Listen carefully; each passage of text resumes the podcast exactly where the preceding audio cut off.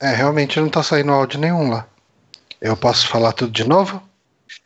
Ok, então neste momento, que é uma quinta-feira, dia 24 de maio de 2018, 21 horas e 5 minutos. Só mais uma vez. 21 horas e 5 minutos.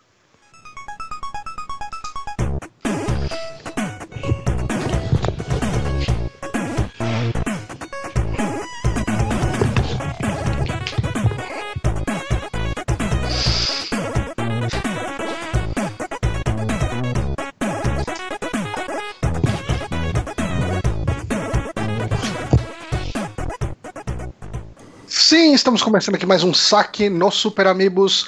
Eu sou o Johnny Santos, hoje estou aqui com o Guilherme Bonatti. Olá! E também estamos aqui com o Deadpool. Ele tirou a Olá! máscara, ele tá com a máscara, não sei o dedo- delay. Olha que bonitinho, meu potinho de, de pipoca, na verdade. É uma pipote, eu pensei que era uma máscara gigante. Cara, eu fui assistir o Deadpool 2 Hum, e eu Você não reparei. eu- não, não, adorei. Mas Hum. eu, eu tava reparando, cara, como é caro pipoca e refrigerante no cinema. oh, Assim, é, é. é- é mu- é muito assim, é muito imbecil eu falar isso agora, todo mundo sabe que é caro. Mas a gente às vezes não para pra pensar o quão caro que é. Tipo, você pagar. Eu acho que são. Acho que tava 42 reais, se não me engano. é, uma Coca-Cola grande lá, de acho que é 900 ml. E. Eu não lembro se é 900 ou 700, o Honório talvez consiga falar e um balde de pipoca. Cara, tipo assim, um- uma Coca-Cola tá. Tipo, um litro de Coca-Cola. Eu comprei No um, mercado? um litro e meio por 2,80 hoje no mercado. É, então, 2,80 e, e, e o, a pipoca da Yoki ali, que dá também um balde de pipoca aí, deve dar uns dois reais. É, cara, não sei, mas a gente compra aquele saco. por aí. aquele, aquele saco, assim, que não vai no micro-ondas, sabe? Que faz Sim. pipoca por seis meses e paga, tipo, isso aí. Dois reais, sei lá. e, e um tablete Cara, de então- manteiga se você quiser deixar igual. Então, assim, de 4 reais vai pra 40 reais. Então, esse, esse, essa paradinha aqui, ó, do Deadpool, ah, eu pedi pra minha esposa ir comprar enquanto eu ia pro, pro banheiro. Falei, compra lá, eu quero esse do Deadpool. E ela ficou com muita raiva de mim, porque ela pagou 35 reais nesse negócio aqui. E, tipo, apesar de ser muito legal, é um pedaço de plástico, né? É, Exato. Mas, mas é legal. Eu gosto muito. é legal. É. É, mesmo. É Ah. Cara, eu, não, eu- cara, eu não julgo o Honório, porque eu já fui assim, cara. Eu já fui muito Eu já fui idiota. Compra- Não, não, cara, mas é, cara, você sente uma empolgação. Quando você fala, caramba, comprar esse brinquedo do McDonald's que vai ficar na sua prateleira e vai ser aquele plástico horrível e, e só porque é do Billy Mandy. É, sabe? Eu comprei esse aqui porque vai ser cenário, inclusive. Então é aquela prateleirinha que vocês sabem onde vai, vai ficar, Uhum. vai ter um Deadpoolzinho em cima. Uhum. É, cara, ah, vamos dar, vamos dar alguns recados aqui, já que a gente já tá falando aqui algumas Sim. coisas. Ah, eu não sei quando sai, mas ontem eu gravei um episódio do Mothership lá no Overloader. A gente conversou bastante sobre point and click, então ah, acho que quase todo mundo que ouve Super Amiibo sabe o que, que é o, o Mothership, o que, que é o Overloader. Então ouçam lá ah, assim que sair, ficou bem legal o papo lá. Agradecer aí o Heitor e o Rick. Ah, o Bonatti soltou um vídeo ontem do, do jogo Wargames. hashtag Wargames. Tem que fazer a hashtag. Hashtag, hashtag. Wargames. Pra E- poder a busca. Sim. e tá bem bacana o vídeo dele, assistam lá. Tá lá no canal do The Backtracker, que é youtube.com barra é BacktrackerBR ou The Backtracker? Acho que é The The Backtracker, né? no Backtracker. YouTube. The Backtrack. Isso. É, O que mais que a gente tem de recado? Muito em breve eu devo gravar, a menos que o, o Honori já tenha me substituído, mas a gente deve gravar aí um HeroCast sobre Deadpool 2, com spoilers e a porra toda, né? A menos que eu não tenha me substituído, é bom. É, porque a gente ia gravar ontem, mas daí o Heitor me chamou, eu falei, puta, cara. Prioridades, ouço- Mais né? importante. É, é, Eu ouço os caras, tipo, desde. Cara, eu ouço desde a época que o Baga era do Games on the Rocks. Sabe, tipo, sei lá, que episódio que era? Oito, sete, sei lá. É, é muito tempo. Eu falo, porra, mano, os caras me chamaram. Eu fui lá que nem uma putinha. É, e deixei o amigo na mão, porque é isso que a gente faz. É. Ah, com certeza. É, mas, cara, pelo menos eu não cheguei e falei que eu tava passando mal e de repente você me via online na gravando. Que ia ficar horrível, né? É, cara, eu conheço histórias. O Bonatti talvez conheça histórias também. Ah, Todo, isso. todo mundo. Eu tenho a não- história de um amigo meu que. que Não é, nenhum, ensaiar. não é nenhum ex-membro do Super Amigos, que fica Não. bem claro. Mas tem a história de um amigo meu que ia ensaiar com uma banda aí que ele montou, de amigos nossos. E aí no dia do ensaio ele falou que ele não pôde ir porque ele brigou na, no bar com outro amigo nosso, o Tomé. O, Uhum. o- vocês conhecem o Tomé, o Leonardo não conhece. E que eles estavam no bar, eles arranjaram briga e tudo mais, e ele tava muito machucado e não podia ir. Ele inventou essa mentira e nunca contou pro Tomé que ele inventou essa mentira envolvendo ela. Ele, Nossa. e aí, no mesmo dia, a gente viu o Tomé, a gente, mano, você brigou com o Garrido e tal, vocês estavam na, na treta. Ele, o que vocês estão falando, cara? Isso nunca aconteceu. E aí, ele, tipo, quando ele reparou que foi a mentira dele, ele nem tentou, cara. Ele, nossa, velho, ele é muito burro, como ele me inventa isso? E Não, a gente- combina, né? Eles Pelo- nem estavam juntos. O cara, só, o cara só, tipo, acho que ele não tirou as músicas. Ele confessou depois. É. Enfim, a tristeza. Eu adoro essas histórias, cara. Mas em recados aqui, a gente ainda tem, como sempre, o nosso Apoia-se, que mantém esse podcast no ar. É uma coisa que, cara, o pessoal confunde bastante e eu acho que é o pessoal que não tá ouvindo o podcast, né? Que o pessoal chega e fala: Ah, o Super Amigos acabou, o Johnny tá em carreira solo num canal que chama The Backtracker. É, cara, eu falo: Não, não, não, vamos lá, gente. Tipo, Super Amigos continua, Super Amigos tá aqui no ar. Toda quinta-feira a gente grava aqui online, nove da noite no YouTube. E segunda de manhã no nosso feed, né? Versão MP3. Uhum. Ah, e o The Backtracker, que é o nosso canal de reviews, ele tá sendo alimentado conforme dá tempo. Assim, é, todo mundo aqui trabalha, gravar, editar vídeo é um negócio que demanda muito tempo. Uhum. Então a gente vai soltando conforme dá. A gente gravou. que ele nem tem Patreon nem nada, porque, cara, a gente não ia conseguir se comprometer com ele nesse nível, saca? A, a gente é. gostaria muito, a gente já combinou muito, tipo, vamos tentar ter pelo menos um vídeo por semana. A gente, é nossa meta atual. Mas a gente não sabe se a gente vai conseguir isso, saca? A gente tá tentando. Por enquanto, as últimas três semanas, ainda bem, graças também às férias do Johnny, É. rolou. Mas a gente não sabe, né, cara? Porque, como é, disse, aconteceu escrever um roteiro, assim, e Uhum. esse próximo vídeo deve ser bem mais curto do que os meus últimos, que, que teve bastante histórico, etc. Uhum. E. E- daí até pra conseguir lançar mais rápido, né? É bom Mas- ter uns vidinhos curtos também. Eu tava falando pro Johnny, muitas vezes quando eu tô atrás de algum, vai, sei lá, principalmente jogo indie, eu tô atrás, eu, eu não tô interessado em ver um vídeo muito longo sobre ele, às vezes eu abro um canal que eu nem conheço e falo, puta, eles fizeram um vídeo de 4, 5 minutos sobre esse jogo. Direto ao ponto, deixa eu ver qual é que é. Saca? Às vezes eu, dependendo do jogo, eu prefiro vídeos mais diretos, assim. É, é, eu acho que vale até a pena dar uma olhada com os nossos ouvintes. Aí o pessoal que tá acompanhando, se quiser comentar aí no chat que o, o tipo de duração que ele prefere para ver um vídeo, Ah, principalmente para um vídeo de apresentação do jogo, se quiser deixar aí, a gente já acaba tendo essa ideia também. Foco É que não é também, todo né? jogo que tem como a gente trazer muita coisa, né? Você, tipo, o seu do Castlevania ou do The Dig, você trouxe coisas pessoais suas, que são jogos Ah, que foram importantes pra você, né? Mas um jogo que É. você jogou agora, saca? E ele só significou algo pra você agora, você não tem que contar, tipo, ah, então, quando eu nasci até agora, eu, eu cresci e isso me levou a comprar esse jogo, não sei, todo Uhum. histórico. Você comprou, jogou, é esse o jogo. É, é Eu, eu acho legal jogos, É é, vídeos assim. Eu acho que, assim, esse tipo de vídeo até vale a pena você comparar com outros jogos que você já jogou, até pra situar a pessoa que tá assistindo, sabe? Uhum. Ah, esse jogo Ah, sim. lembra um pouco esse, lembra um pouco aquele outro, por causa disso, disso e disso.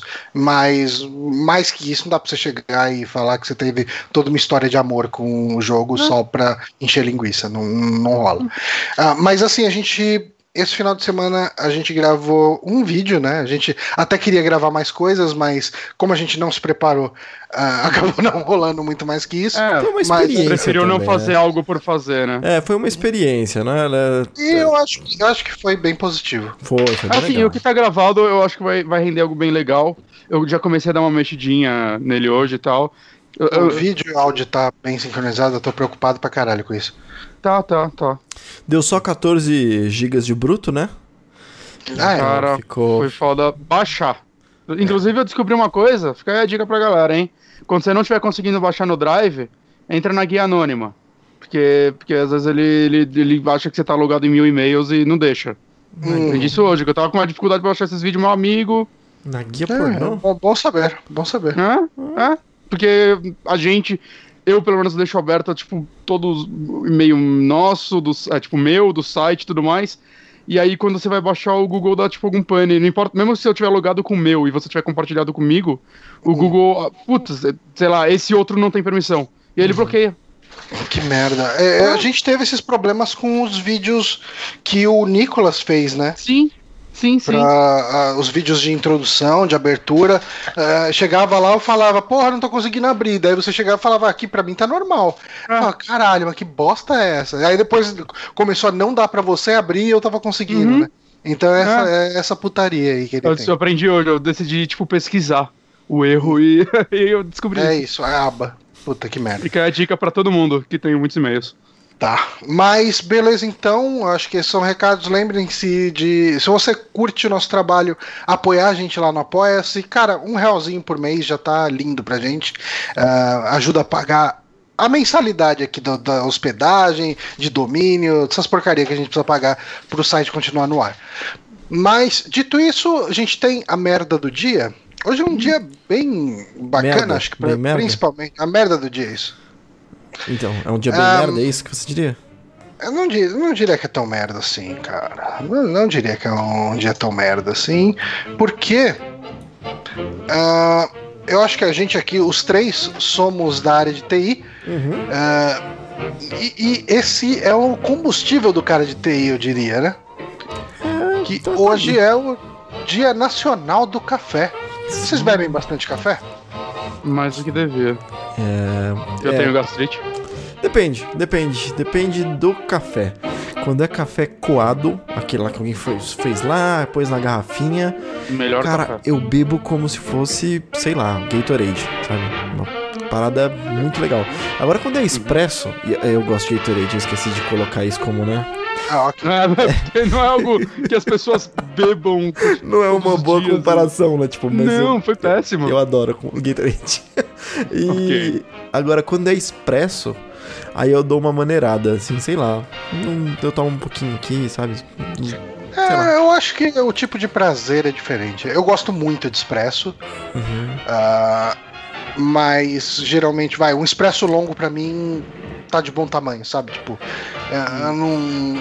Tipo, o expresso duplo pra mim, né? Do, não longo, vai, o duplo, pra mim ele tá legal. E, e, assim, eu não fico falando, putz, eu tomaria mais um, mais um, mais um. Assim. O expresso duplo, porra, legal, matei minha vontade de tomar um café. Eu gosto de café forte, aquela, aquele coice. Então, sabe aquele, aquele papo de gosto adquirido? Tem várias coisas que são go- gosto adquirido, né? Vinho, Uhum. as pessoas aprendem a apreciar vinho. E você aprende a apreciar isso, aquilo, aquilo outro. E café, o pessoal fala que tem, né? Você consegue sentir as nuances. Então tem toda aquela, assim, trazendo pro Ah, mundo... esse é mais frutado. É, tra- trazendo Ah. pro nosso mundo, assim, é um Nespresso, né? Que tem vários sabores e tal. Uhum. E eu, meu sócio, por exemplo, e mais algumas pessoas tomam aquilo sem açúcar e falam que é um É. gosto adquirido. E eu tentei, eu tentei ir Eu- removendo eu o açúcar e é uma merda, velho. Eu não consigo Ah, tomar então, café sem no, açúcar. expre- no expresso eu tomo sem açúcar, assim. Caralho, Eu velho. Fácil. Eu, há uns três anos, tomo todo o café sem açúcar. Eu adquiri esse gosto, principalmente Caralho. porque é, onde eu, eu, eu trabalhava antes, eu tomava muito, muito café lá. Muito Uhum. mais do que deveria. E eu sou aquele que coloca açúcar no nível de, no final, eu ficar, tipo, com a colherzinha lá, tipo, comendo. Raspando, ras... É, o- o melhor açúcar do mundo é o açúcar do final do café, cara. Ele pega um gosto incrível e, cara, eu ficava tipo uma hora lá mastigando aquele negócio. E, bom, pra uma pessoa que já engorda naturalmente com outras coisas, não tava sendo bom. Aham. E então eu cortei o açúcar. Decidi, tipo, cortar de uma vez, porque se eu vou colocar, eu, eu loto. Até hoje, assim, de vez em nunca eu, eu coloco um pouco de açúcar.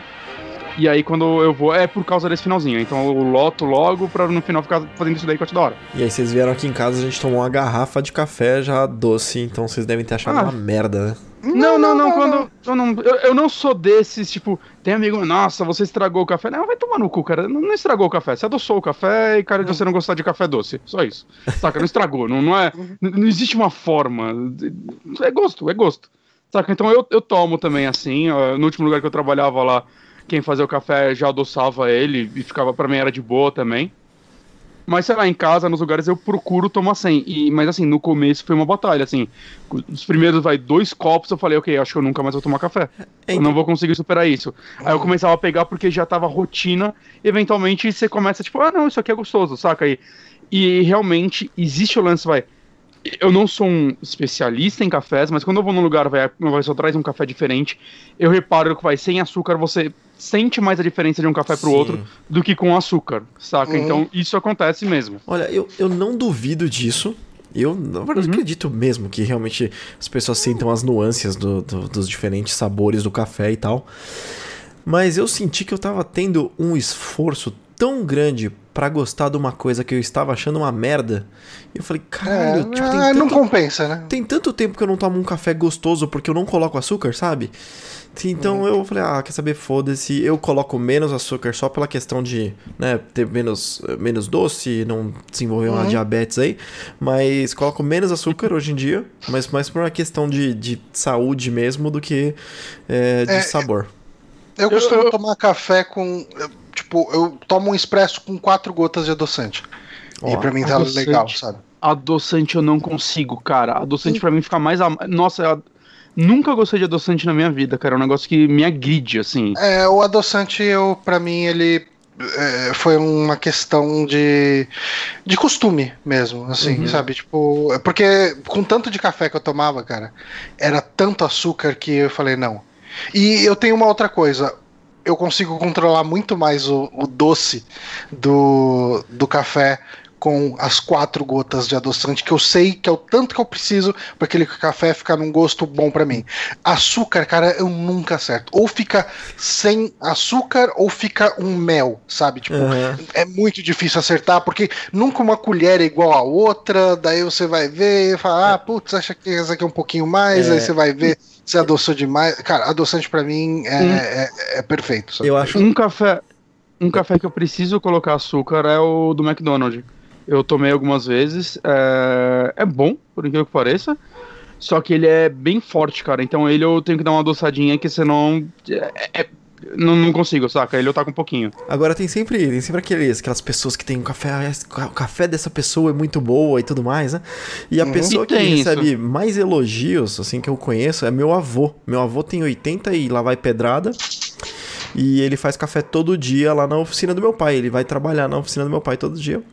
E é muito engraçado, porque todo mundo que faz café, bom, acho que quase todo mundo que eu já vi fazer café, vai lá pegando as colheres de sopa e colocando de pó. E aí quando a pessoa já adoça, uhum. coloca também o açúcar. E aí vai sempre coloca, sei lá, três colheres de pó e mais um tantinho e dá aquela, sabe, aquela vibradinha para descer só um pouquinho. Tem sempre aquele toquezinho, né? Uhum. O meu avô, ele faz café com uma, uma concha de feijão, assim, sabe? Então ele vai, uhum. parece uma enxada, assim, ele vai dar uma cavada assim no café taca lá, depois dá uma cavada no açúcar, ou o contrário, sei lá, taca na água direto e todo mundo elogia o café do velho, sabe? É, é cara, tipo, o meu caso, assim, o meu caso. Sai igual de família, o melhor café lá na casa dos meus pais é do meu irmão, o, o Rafael, que de vez em quando ele escuta a gente. É, domingo, assim, a gente vai na casa da minha mãe, a gente almoça lá e fica para pro café da tarde toma o café e depois vai embora, sabe? Tipo, porque é uma tradição. Assim, o café do, do Rafa é. Tanto que, assim, muitas vezes a gente vai dar um presente pro Rafael, a gente dá uma saca de um café diferente, sabe? Tipo, um... ah, e ele adora, ele adora, assim. Ele ah, gosta que bom. Bastante, Pensei que era sabe? sacanagem, tipo, faz pra gente. Não, aí. não, não, não. Assim, você pegar. Ah, tipo, que... sabe, não, não presente, assim, de aniversário e tal, mas Só... de vez em quando você chega, passa no Starbucks e fala, porra, tem esse café aqui. Tipo, uhum. aí pega, compra um saco e dá pra ele, sabe? É Sim. tipo dar uma cerveja pra um amigo, só que você vê aquela é. cerveja diferente, você sabe que seu amigo gosta, você comprar pra ele, né? É a mesma coisa. É, o, O João Henrique falou aqui, acho que foi o João Henrique, que ele falou: o dia que tomarem uma prensa francesa com grão arábico, mudam de ideia. É, cara, você lembra que lá na MSBS, onde a gente se conheceu, começou a trabalhar junto, tinha uma Uhum. galera que fazia café na. Tinha. É o- era o início da era gourmet, né? É. É, rapaz. Pessoal que Galera tinha a leva- francesa na mesa, cara, que vergonha. Puta merda. Tinha um. É, Eu, eu não manjo dessas paradas, mas eu lembro que tinha um restaurante que eu comia quando eu trabalhava lá na Vila Madalena, era um restaurante italiano. E tinha aquelas máquinas de café do tamanho do mainframe, tá ligado? Cara, eu tomei umas três vezes o café lá, cara, que. é, Eu não sei como uma máquina daquela podia fazer tão pouco café, saca? Porque enchia tipo um copinho de Yakut. E, mas era uma delícia, cara, mas era bem caro às vezes que eu tomei, porque eu ia tanto lá que os caras chegaram a me dar de graça algumas vezes. Caralho. Não, café, não, puta, não, não, não rola. Não, não, pode levar, pode levar. Opa, aí sim. Mas eu preciso comprar uma prensa francesa pra mim, cara. Eu acho que o café de prensa francesa é bem gostoso mesmo. Mas enfim, essa foi a nossa conversa sobre café. Vamos falar as nossas indicações dessa semana? Vamos. Hoje o Ah, programa de indicações, apenas indicações. Então, a gente tá Pois fazendo. é. Pra quem ainda não reparou, aquela divisão. Então, uma semana a gente faz de indicações, outra semana só de notícias. Então a gente vai intercalando. Pois é, por enquanto dá pra falar que os ímpares são de indicação e os pares são de, de, de notícia. Até deixar de ser sim. Até E3, até E3 cagar alguma coisa aí. É, três é possivelmente onde, a gente isso vai, onde isso vai mudar, né? É, É. bem capaz. Sim. A menos que a gente chame de saque especial E3 2018 e, e daí continua mantendo os números dos outros. Vamos cagar Mas, tudo. É, É, sempre cara, gente não é- caga tudo. É, é, pois é. Mas enfim, a gente começa com o quê? Com a minha indicação? Você escolhe. Pode começar. Eu deixo você. É você que escolhe, na verdade. É, é, assim, eu, eu talvez.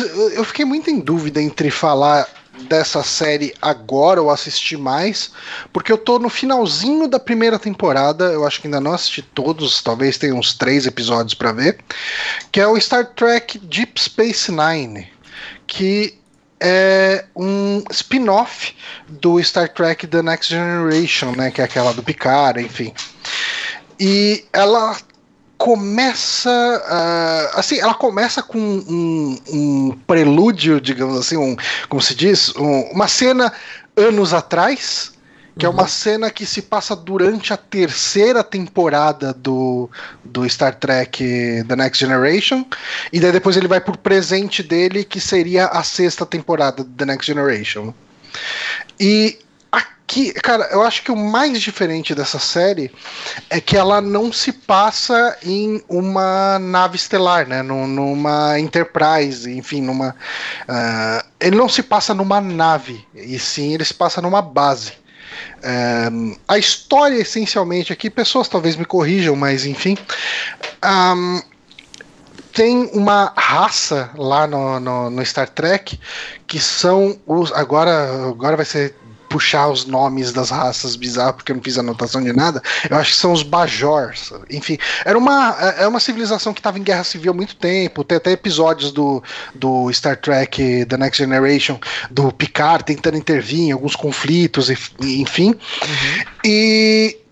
ah, essa, essa série ela começa um pouco depois, assim, ah, o conflito acabou, mas as coisas ainda não estão tudo normal, sabe? Tipo, ainda existe muito conflito, mas não tem uma guerra declarada e nem nada do tipo.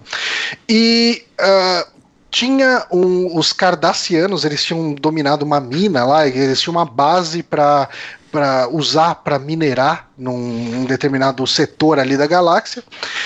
E com o fim do conflito, com o fim da dominação, enfim, de, com o fim disso, essa base fica livre e perto dessa base surge um buraco de minhoca, né, aqueles wormholes da vida, estável. Que é um buraco, é, assim, foi é o primeiro buraco de, de minhoca estável da galáxia. Que é um, um lugar onde você entra nele e você sai em outra galáxia. É uma viagem que te permite conhecer ah, um lado com uma galáxia completamente é, distante e isso tem um impacto eh, social e econômico para aquela região. É muito importante porque você cria uma possibilidade de atingir novos mercados a partir desse wormhole.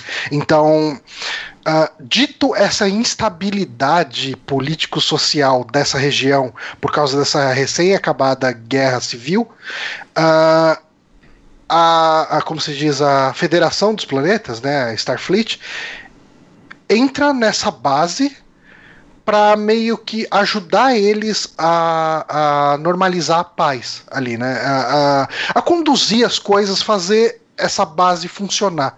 Porque ali começa assim a base toda destruída e eles uh, tentando trabalhar ali para fazer essa base funcionar, uh, digamos assim, socialmente funcionar, né? Pra, você vai ter uh, ela era uma base, ela era uma base militar antes?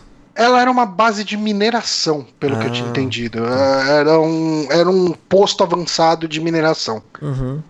E daí os caras saíram de lá, deixaram lá e isso virou meio que um posto de monitoramento desse wormhole aí, desse, dessa, dessa fenda espacial. Saquei. E esse é o contexto de maneira mais ampla, né? E aí você tem os personagens, né? O, o principal é o Benjamin Cisco, né? Ele é um comandante ali que ele é interpretado pelo Avery Brooks, que ele é o primeiro comandante negro é, do, de uma série de Star Trek, é, quer dizer, a, é, de uma série, né? Vamos colocar assim, porque no Star Trek The Next Generation, vez por outra aparecia outros personagens, outros capitães, inclusive, mas, eh, enfim, como personagem secundário, né? Às uhum. vezes até pessoas de patente mais alta. Mas é, não negros, mas não eram série. os protagonistas da série, tá. exatamente. Tá. E você tem, assim, eu, eu acho que o principal dessa série é que as coisas são um pouco mais cinzas nela, sabe? Ele é um pouco menos. Ah, todo mundo aqui é bonzinho e vamos fazer as coisas. Você muitas vezes vai questionar as ordens do, do comandante Cisco, porque às vezes ele tá fazendo as coisas muito by the book, né? Muito seguindo as regras certinho, e gente vai morrer por causa disso. Uhum. E ele é um cara muito certinho, sabe, para essas coisas. Às vezes ele até passa um pano, deixa passar alguma coisa, mas uh, ele é muito menos heróico do que um Kirk e um, e um Jean-Luc Picard, por exemplo. Saquei, saquei. Um, Aí você tem alguns personagens, por exemplo, existe uma raça em Star Trek que são os, os ah, Ferengues, é, que são aqueles bicho orelhudo. Eu não sei se pessoal vai talvez lembre de alguma imagem, enfim, que eles são uma eram inclusive uma civilização para ser a grande antagonista do Star Trek The Next Generation, só que eles acabaram abandonando porque eles eram muito cômicos. E eles são extremamente gananciosos, o negócio deles é fazer negócio e, e o negócio deles é lucro, é sempre visando o lucro. Uh, então eles são extremamente egoístas, mas eles não são dominadores, sabe? Tipo, eles não são, eles não vão dominar outras civilizações e nada do tipo. O negócio deles é negociar com outras civilizações de uma forma que dê lucro para eles. São aqueles e um dos personagens aqui a orelha junta com a, com a, com a sobrancelha. Com a sobrancelha, tá, ele eu, mesmo. Eu coloquei uma foto da, da, da equipe inteira aqui para ficar mais claro, tá? Ah, sim. E daí tem esse Quark, que ele é o dono de um bar cassino que tem nessa, na, nessa estação espacial. E ele geralmente é o, a raiz de quase todo conflito que acontece. É sempre ele fazendo alguma atrapalhada e fudendo todo o rolê. um, você tem assim alguns personagens interessantes. Assim, você não tem, por exemplo, um, um vulcano aqui como personagem, sabe? Uhum. Uh, eles têm, isso é uma coisa interessante. Eles tentaram botar personagens diferentes de maneira geral, assim, em raças, né? Você tem, por exemplo, uma das mulheres lá que é a Jadzia Drax, que ela é de uma raça que chama Thrill, que basicamente são simbiontes Uh, ela é, é, tipo uma espécie de um vermezinho que fica dentro de um corpo de uma pessoa e ele vive até acabar a, a vida dessa pessoa. Tipo, geralmente baseada em vidas humanas, né? Uh, digamos assim, os hospedeiros são geralmente são raças muito parecidas com o ser humano uhum. e quando ele morre, uh, quando a pessoa tá para morrer, ela passa esse simbionte para uma outra pessoa e nessa sociedade dos Trills é, é uma honra ser um hospedeiro, Caralho. sabe? E, e, e, daí tem todo esse isso é explorado em algumas das histórias uh, e algumas pessoas questionam, ah, como assim, não sei o que. Tem, tanto que tem um dos episódios que essa essa mulher aí ela é julgada por causa de um crime que o hospedeiro dela antigo cometeu. E daí fica hum. discutindo, ah, rola toda uma discussão de ah, mas você, como hospedeira nova, você não tem a memória do cara antigo que cometeu esse crime? Ah, tenho.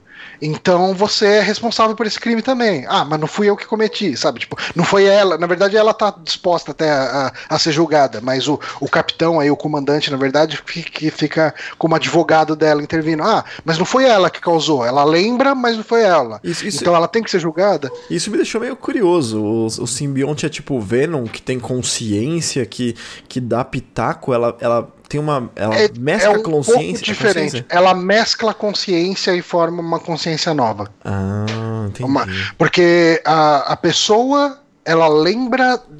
Ela lembra as memórias dela pré-simbionte. Tá. Lembra também as memórias do simbionte e lembra das memórias das vidas passadas do simbionte, dos hospedeiros antigos do, do simbionte. Saquei. Sabe? E, Pô. E daí isso dá uma. Isso abre para algumas outras. Uh, uh, algumas outras tramas, né? Em, com questões filosóficas. É porque Star Trek é muito isso, né? De Sim. questões morais e filosóficas, assim. Essas séries, elas não são séries tanto de ação, né? É, é, é quase um lance meio além da imaginação, e, só que com personagens recorrentes. E essa série, ela, assim, pelo plot que você falou, ela tem toda a cara de ter aquele main plot e vai seguindo e vai evoluindo, mas ela segue Ai. aquela fórmula mais antiga, que é tipo o, o desafio do episódio, ou ela tem aqueles é, aquela, aquele plot cross toda a temporada ou toda a série então, que eles vão evoluindo? Ela, ela é, é por, eu tô assistindo a primeira temporada, né? Eu tô terminando tá. a primeira temporada, deve faltar uns três episódios, mas o que, que eu senti até agora? Eventos chave ficam meio que canônicos, assim, porque, vamos colocar assim, Star Trek The Next Generation, essencialmente é, você começa com um problema no episódio, uhum. esse problema é resolvido no episódio e, essencialmente, tudo que aconteceu ali tende ao status quo, tende Sim. a voltar onde o episódio estava antes. Vez por outra acontece uma coisa ou outra aqui ali, principalmente a partir da terceira temporada, que vão ser mencionadas em episódios mais à frente. Fala, ah, mas tinha aquela situação que a gente resolveu daquela vez e tal. Aqui é isso é um pouco mais importante. Os plots são bem Monster of the Week, né? É aquele lance de um plot que se resolve nele mesmo, mas acontecem mais coisas que que, que, perseguem outros episódios. Por exemplo, ah, no, num dos primeiros episódios, acho que no segundo ou no terceiro, a esposa de um dos caras, que inclusive é o, um dos dois personagens que tem no The Next Generation, que é o chefe O'Brien, uhum. uh, a esposa dele monta uma escola dentro dessa base. Né? Uhum. Né? E essa escola vira um lugar onde coisas acontecem, sabe? Tipo, então, não é como, ah, a escola não deu certo. Tipo, no próximo episódio ninguém lembra que tinha sumiu, escola. Sabe? Sumiu a escola, é. não, ela, ela vira um, um, um, núcleo, né? Vira um núcleo e, inclusive, uh, cria uma certa necessidade de explorar como que essa mulher, que era uma botânica, uh, tá fazendo para tocar uma escola, já que ela nunca foi, assim, uma pedagoga, enfim, sabe, nada do tipo. Entendi. Uh, cara, assim, ele tem personagens bem interessantes, tem alguns que funcionam um pouco mais como alívio cômico, tem, por exemplo, o médico lá, que é o... Uh, deixa eu ver se eu acho o nome dele aqui, Julian Bashir. É, ele é só um, um personagem. De, assim, primeira temporada, para mim, ele tá sendo só um personagem detestável. Que ele é um médico e ele é um cara extremamente. Tipo, tarado, o cara que tá o tempo inteiro querendo pegar alguém, principalmente aquela menina lá que, tá, que tem o simbionte, né? Ah, que estranho. E, e, uma coisa interessante dessa mulher do simbionte aí, da, da Dax, é que ela antes dela estar tá nesse. Antes do simbionte estar tá no corpo dela, ele era no corpo de um velho que era o mentor do comandante da, do, do hum. Cisco. Então, tanto que ele trata ela como meu velho, velho, sabe tal. Ela chama ele, ela chama ele chama ela com sempre pelo gênero masculino, sempre com uma certa reverência até. Entendi. Uh, tem um cara que ele é um metamorfo que é o único da espécie dele até então. Então ele funciona um pouco como o Data funcionava no The Next Generation. Ah, ah, eu sou o único da minha espécie, tipo, não tem outros, e eu sou diferente de tudo, e, e sabe, não, não se adequar na sociedade, ao mesmo tempo ele é muito sério, ele é o chefe de segurança ali, então ele tem um, ele tá sempre em cima do Quark, né, que é aquele cara orelhudo, enfim, o trapaceiro ali. Você tem o Miles O'Brien, que ele no The Next Generation ele era um personagem é, bem secundário, um episódio ou outro, assim, dentro dos, sei lá, das sete temporadas, das seis temporadas, ele teve um pouco mais de destaque. Sete temporadas, eu acho. Ah, não lembro agora. Uh, mas aqui ele é um personagem importante, sabe? Tipo, uhum.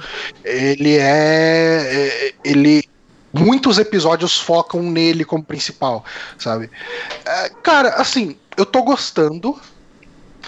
Uh, eu achei que eu fosse gostar um pouco mais mas eu já vi muita gente falando, ah, cara, essa série é detestável, e já vi muita gente falando, essa é a melhor série de Star Trek.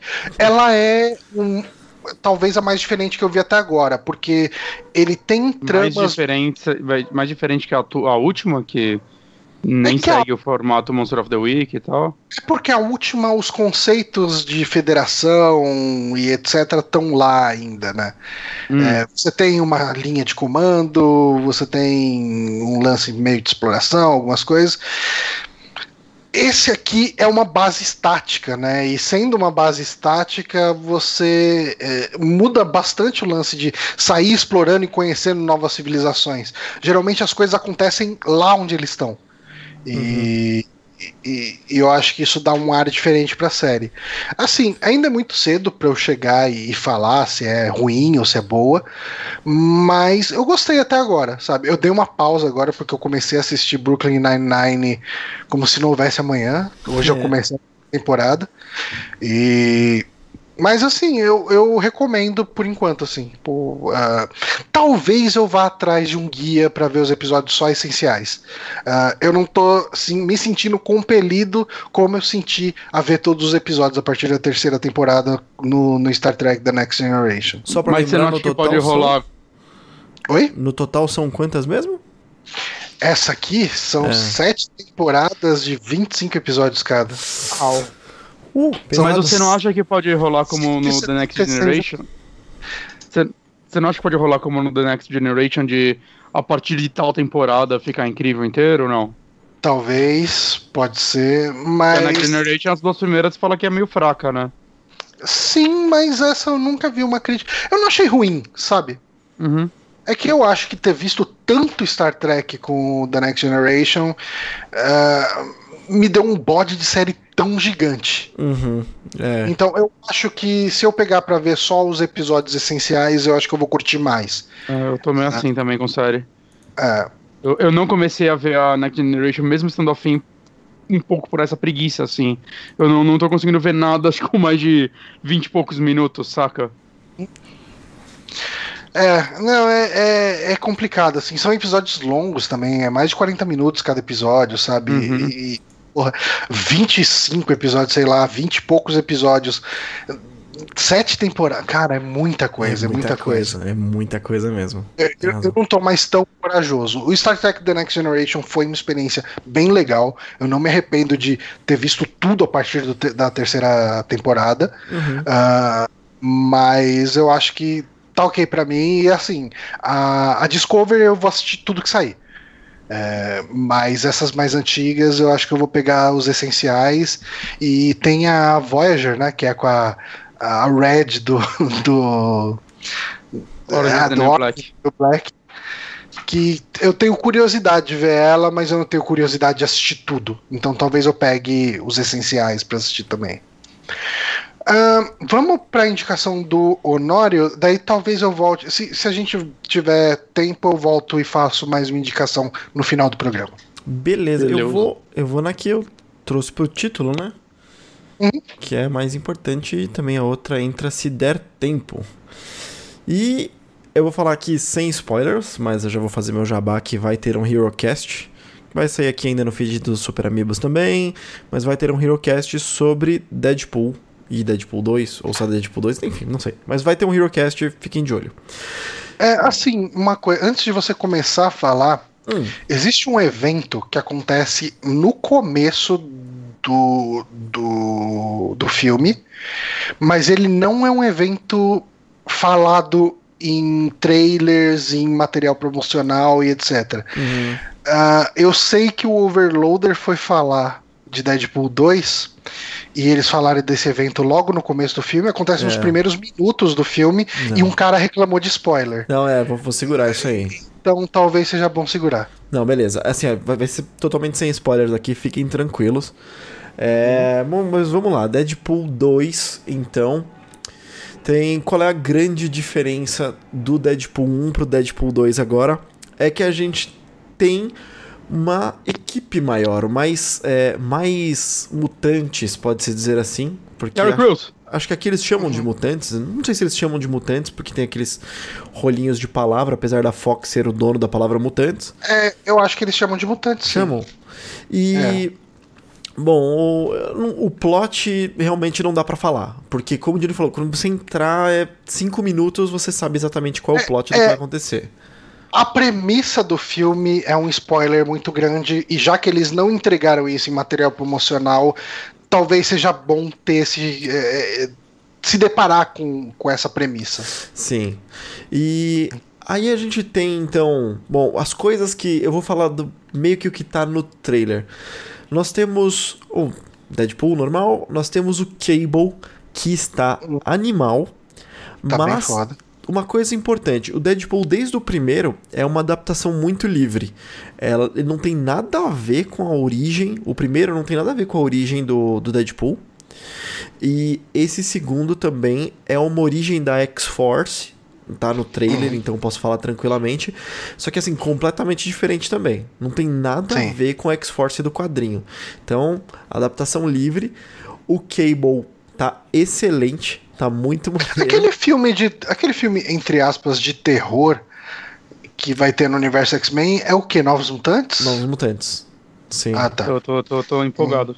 Hum. É, sumiu também da mídia, né? Não vi É, não vi mais, mais, nada, mas eu acho que ele vai sair, porque ele tava. O trailer tava bem avançado. é, acho. sim deve, sim, deve sair, deve sair. Uh, Nós temos a Domino, que também é uma adaptação livre, porque o poder dela é bem diferente qual que é a diferença do poder dela no quadrinho pro filme? No filme ela tem muita sorte, né? Isso tá até no trailer. É, então. Não, assim, enquanto nessa parece que é só uma pessoa com muita sorte, sabe? Ela é, eu, não sei se eu tive ela... tanto essa impressão, mas eu consigo entender essa impressão. É. É, assim, é, é para mim ela é uma pessoa foda, mas ela conta muito com a sorte também para fazer as coisas. É, eu achei que ela só conta com, com a sorte no, no fim das contas. Uh, é, é difícil falar sem spoiler, né, cara? É muito difícil. Uhum. Uma coisa que aconteceu nesse filme, que é, dá pra gente falar tranquilamente, é o orçamento dele. Que o orçamento do primeiro foi, tipo, bem baixo, acho que foi 89 milhões de dólares. E esse orçamento foi bem mais alto, então assim, a quantidade de efeitos Quantos especiais... milhões você falou que foi o primeiro? 80 e poucos? 89? É, não, não lembro, mas eu lembro que foi menos, de, menos de 100 milhões, cara. A gente pode... Mas 89 milhões não, não é baixo não, cara. Pra um filme Foi 58 milhões. Aí. Ah, mas ele não precisa... Nem todo filme tem que ter os mesmos efeitos de Vingadores, né? Não, eu sei, mas é que eu tô falando que a, nesse a tem, Bela... entendeu? A Bela perguntou se o cara invisível, quando desinvisibiliza, é spoiler. Eu acho que é spoiler. É, é spoiler. É, é spoiler. É spoiler eu sim. sinto que falar que tem um spoiler nisso já entrega o que acontece. Não, não entrega. Não, não entrega. Não. Mas é um spoiler falar o que, que é. É, é um spoiler, sim. É por isso que é muito difícil de falar. A, a equipe é, da X-Force é difícil listar, a gente não pode falar dela e como ela age. Assim, acho que dá para falar mais da Domino, porque tá todo o trailer. O Peter aparece no trailer, né? Tem o Peter, o Peter é muito bom, cara. O Peter é muito Cara, bom. não, esse, esse existe um trailer, cara, que ele vai escolher a, a equipe, né? Aí vai chegar lá o Terry Crews, ah, tem o poder disso, não sei o que. Chega o Shatterstar, fala, ah, meu poder não sei o que e tal. E daí chega lá o Peter, ah, não, eu vi a vaga e tal, eu, e, e me candidatei. Ah, mas você tem superpoder? Não. Tá contratado. E o Sabe? currículo dele? de- Sabe, tipo, E o, e o currículo dele, do LinkedIn lá? Que é tipo uma foto de um cara puta galã, sabe? Bonitão. E é tipo. É a foto do LinkedIn de qualquer pessoa, velho. Você conhece a pessoa, a pessoa vai trabalhar de regata e bermuda, mas no LinkedIn, meu amigo, ele tá tipo, sabe, na estica, é muito diferente. E é isso, velho. Cara, animal. É, a história inteira, então, assim, ela gira em torno do Cable vir atrás de um garoto. É, é um mutante, ele tem poderes é, pirotécnicos, é assim que fala? Não sei. De fogo, poderes de fogo. E, e o Deadpool tem o seu motivo pra é, proteger o garoto. Então, esse é todo, essa é toda a trama, mas tem tipo os motivos por trás dessas coisas todas, o que acontece ali, a gente a gente vai ter que ocultar. E cara, o filme é uma paródia de tudo que aconteceu já e assim, só melhora, sabe?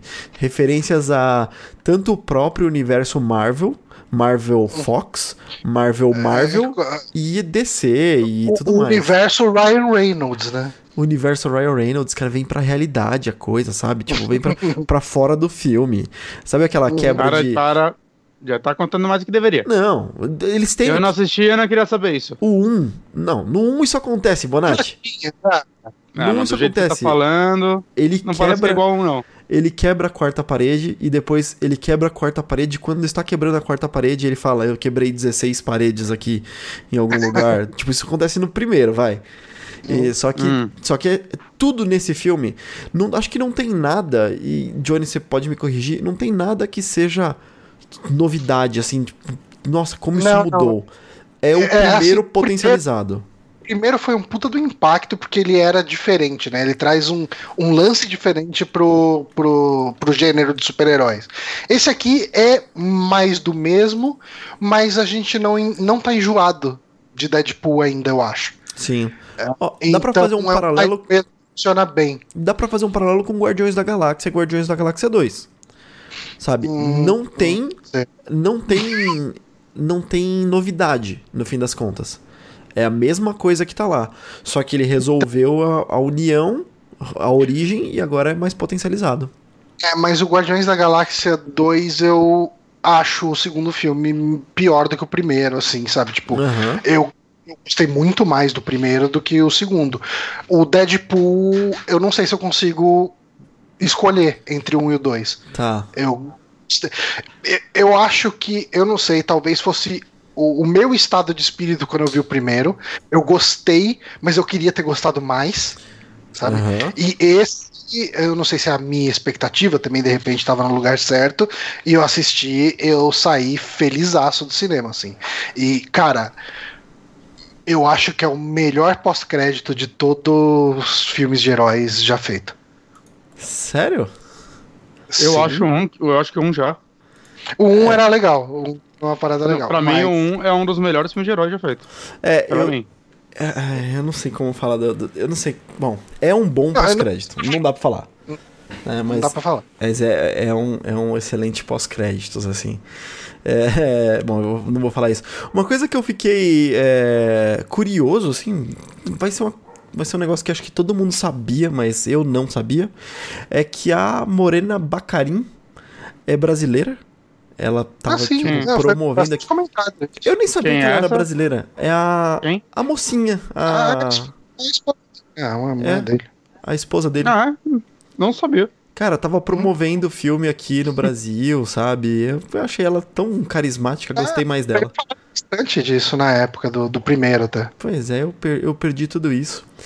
É, nós temos uma participação muito maior do Dopinder, que é aquele taxista. Ah, esse sim. cara é muito engraçado, cara. Puta, adorei ele pra mim. Ele fica aí por mais e mais filmes.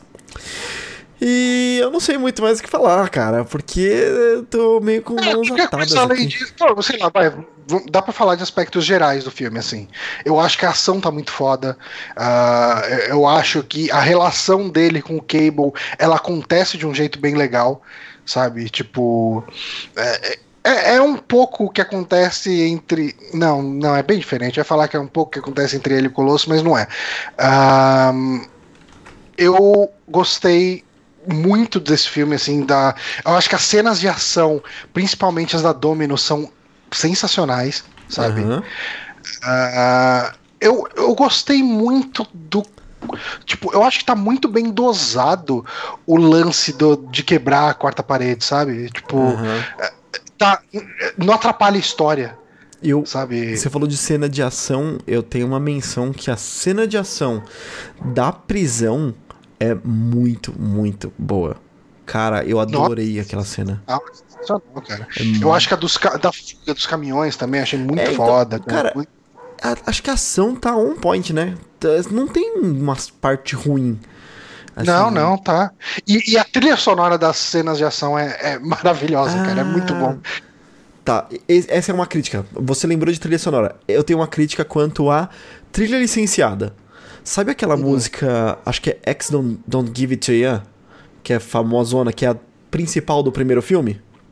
Hum, Eu achei que eles ficaram tentando encaixar umas umas músicas desse tipo no 2. Eu não achei nenhuma legal, tão legal quanto a primeira, e eles voltaram com a primeira nesse filme.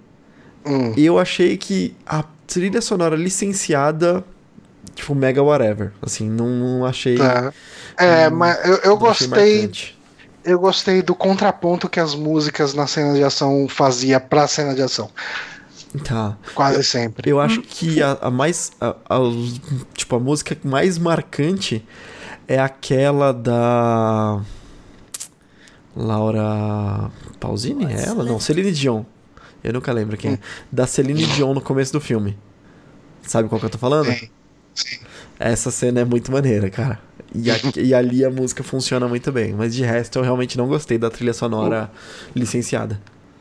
Ô, Nório, o diretor desse filme, ele é o segundo diretor de John Wick, né? E também dirigiu aquele Atomic Blonde, né? E uma coisa Sim. que eu e você somos muito fãs em John Wick é a ação. E vocês estavam comentando dela agora há pouco. Aham. É claro que a ação desse filme eu não acho que vai remeter tanto a John Wick, porque são propostas completamente diferentes.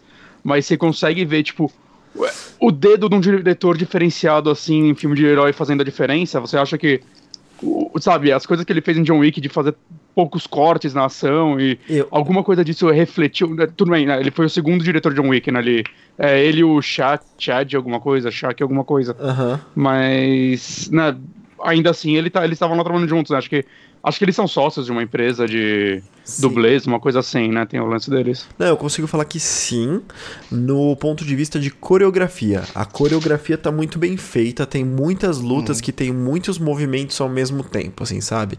Tem muita Uhum. gente fazendo Você não sabe mesmo onde tempo. olhar, né? É. Então, essas coreografias estão lindas, mas ela não tem o mesmo esquema do John Wick de fazer tomadas longas. Então, ela tem muito corte como filme É. de ação mesmo.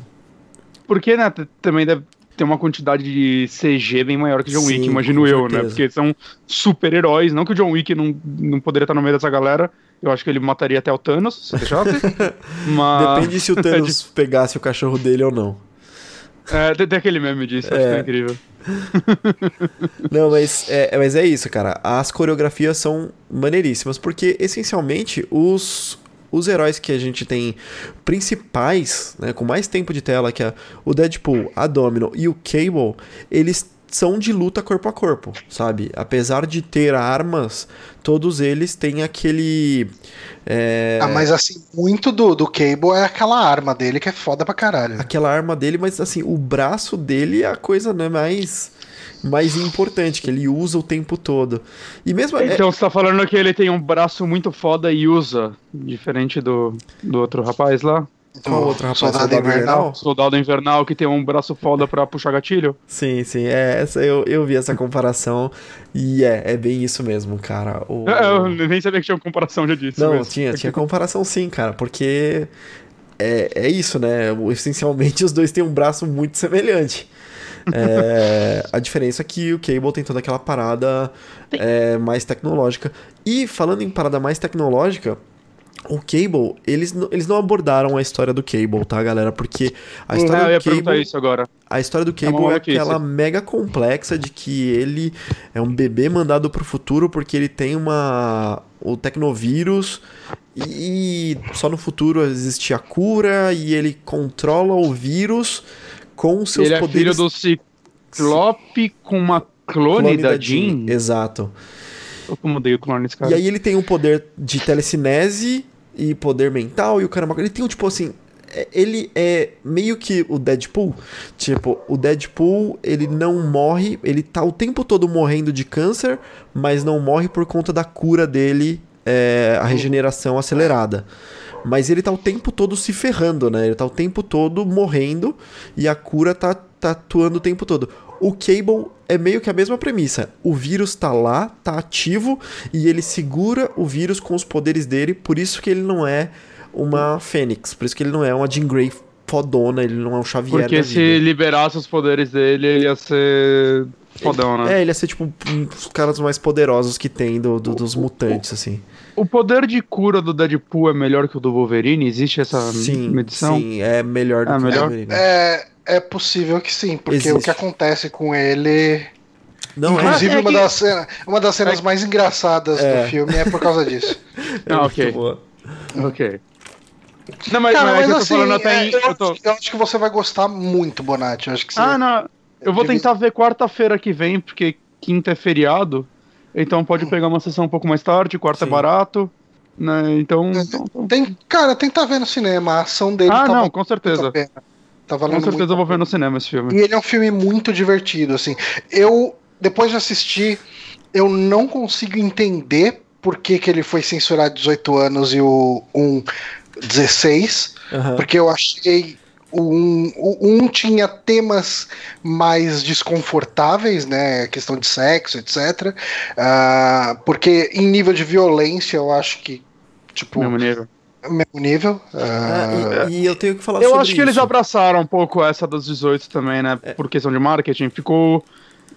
Criou mais burburinho, ainda mais porque, por melhor que o filme seja, ele lançou bem próximo de Vingadores, né? Que é talvez um dos filmes de heróis mais importantes de, de muito, em muitos anos. É, foi o primeiro a Né? desbancar Vingadores que já tava batendo, né?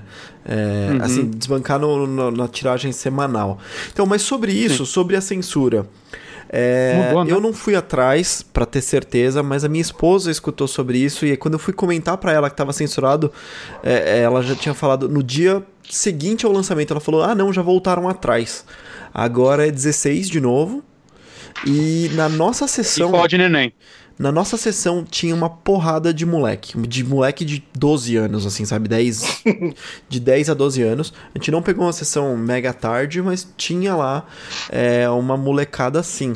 E a Bela tava comentando, né? Que teve muita gente que ela foi na estreia. E, Bela, me corrige aí, né? que, que tinha- tava sendo barrado. A gente tava comentando sobre, né, sobre levar crianças e quando que. E eu, eu, eu sei que eu sou um pai meio ruim, porque eu perguntei pra minha esposa, né, pra ela. Linda, tava rolando uma polêmica sobre, né, apresentar isso aqui pra crianças, pra menores. Você deixaria o Renanzinho assistir isso aqui? Aí ela falou: Ah, deixaria, tranquilo. Eu falei: Bom, beleza, eu também. Então a gente tá. A gente é, é ruim igual. Mas não, não achei Eu não acho tão que é absurdo. ruim, eu acho que você sabe o que você pode fazer com seu filho, né? É, eu não achei tão absurdo, não, cara. É porque assim, ele tem uma viol... ele tem muita violência, assim, decapitação, é, mutilação não é que eu falei membro, no- etc. Não é o que eu falei no outro cast, que ela Sim. é cartoon pra caramba, né? Sim. Tipo, É, é quase Kombat. cartunesca. É, não é uma violência, não é uma pessoa Não é sendo Guinea Pig, tá torturada, ligado? sabe? É, é, é uma violência tão rápida e sem contexto que, cara, Uhum. é tão violento quando você vê, por exemplo, no primeiro, que tem aquele cara que sai voando e bate na placa de, de- na placa na rodovia. Que vira uma se mancha, lembra né? Vira um- Ele vira, uma, ele vira um- uma bola de carne quando ele bate ali. Você, você, ouve os ossos e o barulho da carne caindo ali, aquela coisa mega nojenta, mas é tão nojenta, é tão gore que vira cômico, né? Aham. É, eu achei que tem essa- essas cenas, mas achei tranquilo, assim, porque tem bastante humor. Em toda cena é, de gore tem humor. Sabe? Tem, Uhum. tem, tem uma piada depois, tem uma reação é, é, estapafúrdia, sabe? Tem alguma, alguma coisinha pra quebrar o clima e não ficar É pesado. bem, é bem menos aflitivo do que uma violência de um. de um. Irreversível. Não, de um Sexta-feira 13, eu diria. Ah, ok. Sim. É, então, E assim, Sexta-feira 13 acho que não. Porra, irreversível também está de sacanagem, né? a- Irreversível eu já acho que tem que proibir criança, cara, independente do fato. Eu acho minha- que tem que proibir adulto. Censura 28 anos irreversível. A, a minha esposa odeia gore e ela dava risada, sabe? Ela caía na gargalhada quando acontecia. Então, Não tem peso o gore É. dele, né? Eu tô comparando com, tem. levando em consideração o primeiro, eu não vi esse ainda, mas eu não acredito que tenha mudado tanto assim. Não, não, não. Tá no mesmo nível, cara. Cara, vá assistir Deadpool 2. É, é, é, é bem legal, cara. É bem, bem legal mesmo. Assim, eu recomendo muito. E o Honório com certeza também. com certeza. Dito isso, eu acho que que é tomou 18, né? E não sei se ele era mais violento que Deadpool 1. Eu acho que a violência dele era um pouco menos leve. Você sentia as costelas das pessoas quebrando. Ela tinha peso, a violência dele. Tinha. E era Ah. importante É. esse peso. É, não sei, não consigo julgar, porque aquele negócio tem aquela, aquela cena mega mega comovente que a gente sempre fala, Bonatti, do, do, do Ah, Big Daddy. sim. Só que ela é tão comovente de outra maneira, né? É- é- não é pelo que tá Ah, sim. acontecendo fisicamente, mas pelo emocional daquilo, sei lá. E eu Sim, acho que concordo. aquela deve ser a pior cena. É, até a gente ligueu cortando umas pernas e tal, É, mas. mas, aquela é tem mais sempre alguma música ruim de impactante. fundo. É. Ah, beleza, Deadpool 2. ah, em breve devemos gravar aí um HeroCast. Eu devo gravar com o Honório, se Uhum. tudo der certo. E. Bonatti, você tá lendo Vagabond? Sim, sim. Eu, foi bem difícil decidir o que eu ia falar aqui hoje, que eu tô fazendo muitas coisas. Só que eu reparei que eu não quero, tipo, eu comecei a jogar State of, State of Decay 2. Eu, porra, acho que eu vou jogar esse jogo pra falar no saque. Eu joguei uma hora desse jogo e eu acho que eu não quero mais jogar esse jogo, então não tenho o que falar dele. Saca? Eu só não desinstalei ele ainda porque eu tenho mais 13 dias de graça desse serviço, então talvez eu dê uma segunda chance, mas talvez eu não dê. É, e aí, decidindo entre o que eu ia falar, eu, porra, eu acabei de ler tudo do Vagabond que saiu no Brasil, né? E talvez seja um dos meus mangás favoritos já feitos. Por que não, né? E, bom, pra quem não conhece, Vagabond é um mangá escrito pelo. vou- nome japonês eu sempre erro, gente, desculpa. Mas é Takehiro, Takehiko Inoue. Eu falei sílaba por sílaba porque eu não sei como, como juntar tudo essa de vogal junto. Eu também Ok. não. Ele. Muita gente conhece ele pelo Slandunk, né? Que é aquela HQ mangá de basquete que virou anime, né? Tem, um, tem uns filmes, umas animações em filme também. Eu não sei, é OVA. Sei lá se é um OVA ou se é uma animação, eu nunca vi. Eu só li o primeiro volume, na verdade. Eu tô comprando elas, só que eu decidi esperar ter quase tudo pra começar a ler, porque senão eu esqueço. Muito, muito história? elogiado. É uma das, é uma das, das histórias de esporte que existem muitos mangás de esporte mais Não. elogiados, cara. E ele também faz em paralelo ao Vagabond, ainda tá nativo, um que chama Real, que é também uma de esporte sobre pessoas em cadeira de rodas jogando basquete. Falam que é excelente também. Legal. Eu pretendo ler no futuro. Ela tá nativa ainda. Né, e assim, é bem engraçado porque lendo Slandunk, que né, eu já, já li a Vagabond quando ele começou a sair aqui, eu comprei li o primeiro volume na época, faz um ano e pouco, acho. É, você vê. É muito. É tão diferente, assim. É, Slandunk é uma HQ de um mangá. Falando, cada vez que eu falo de HQ, um otaku morre. É, Pode falar mais, fala mais HQ então. Continua. HQ, HQ, HQ. sobre. Ele é de comédia, saca? É sobre um cara que basicamente ele odeia basquete, ele quer começar a jogar basquete porque ele é apaixonado por uma mina que ama basquete. Basicamente isso, né? Pelo menos o começo. E não só isso, cara, a diferença de arte das duas é assustadora. Todo mundo que leu inteiro e conhece Vagabond fala que é legal você ler Landunk porque você vai vendo a evolução dele como desenhista. Porque, assim, Vagabond provavelmente. Cara, é uma das HQs. é, HQs, foda-se, mais bonitas que eu já vi, assim, na minha vida. Assim, o, o, nível de detalhe dele, eu acho que, sei lá, junto com Berserker e. Sei lá, talvez o cara do é, Bestiários, que é uma outra que eu comecei a ler, mas eu já li mais coisa desse cara que eu esqueci o nome dele, mas ele não é famosão porque ele não tem página no Wikipedia em inglês, então ele não deve ser famosão ainda. Uhum. Mas eu acho que a galera que conhece o trabalho dele sabe que é, é absurdo assim, o nível de detalhe dele, né? Talvez o Jiu-Jitsu, eu amo também a arte do Jiu-Jitsu, mas talvez, sei lá, esses quatro sejam os caras, os artes mais absurdos que eu já vi na minha vida. Uhum. Porque elas são muito diferentes entre si.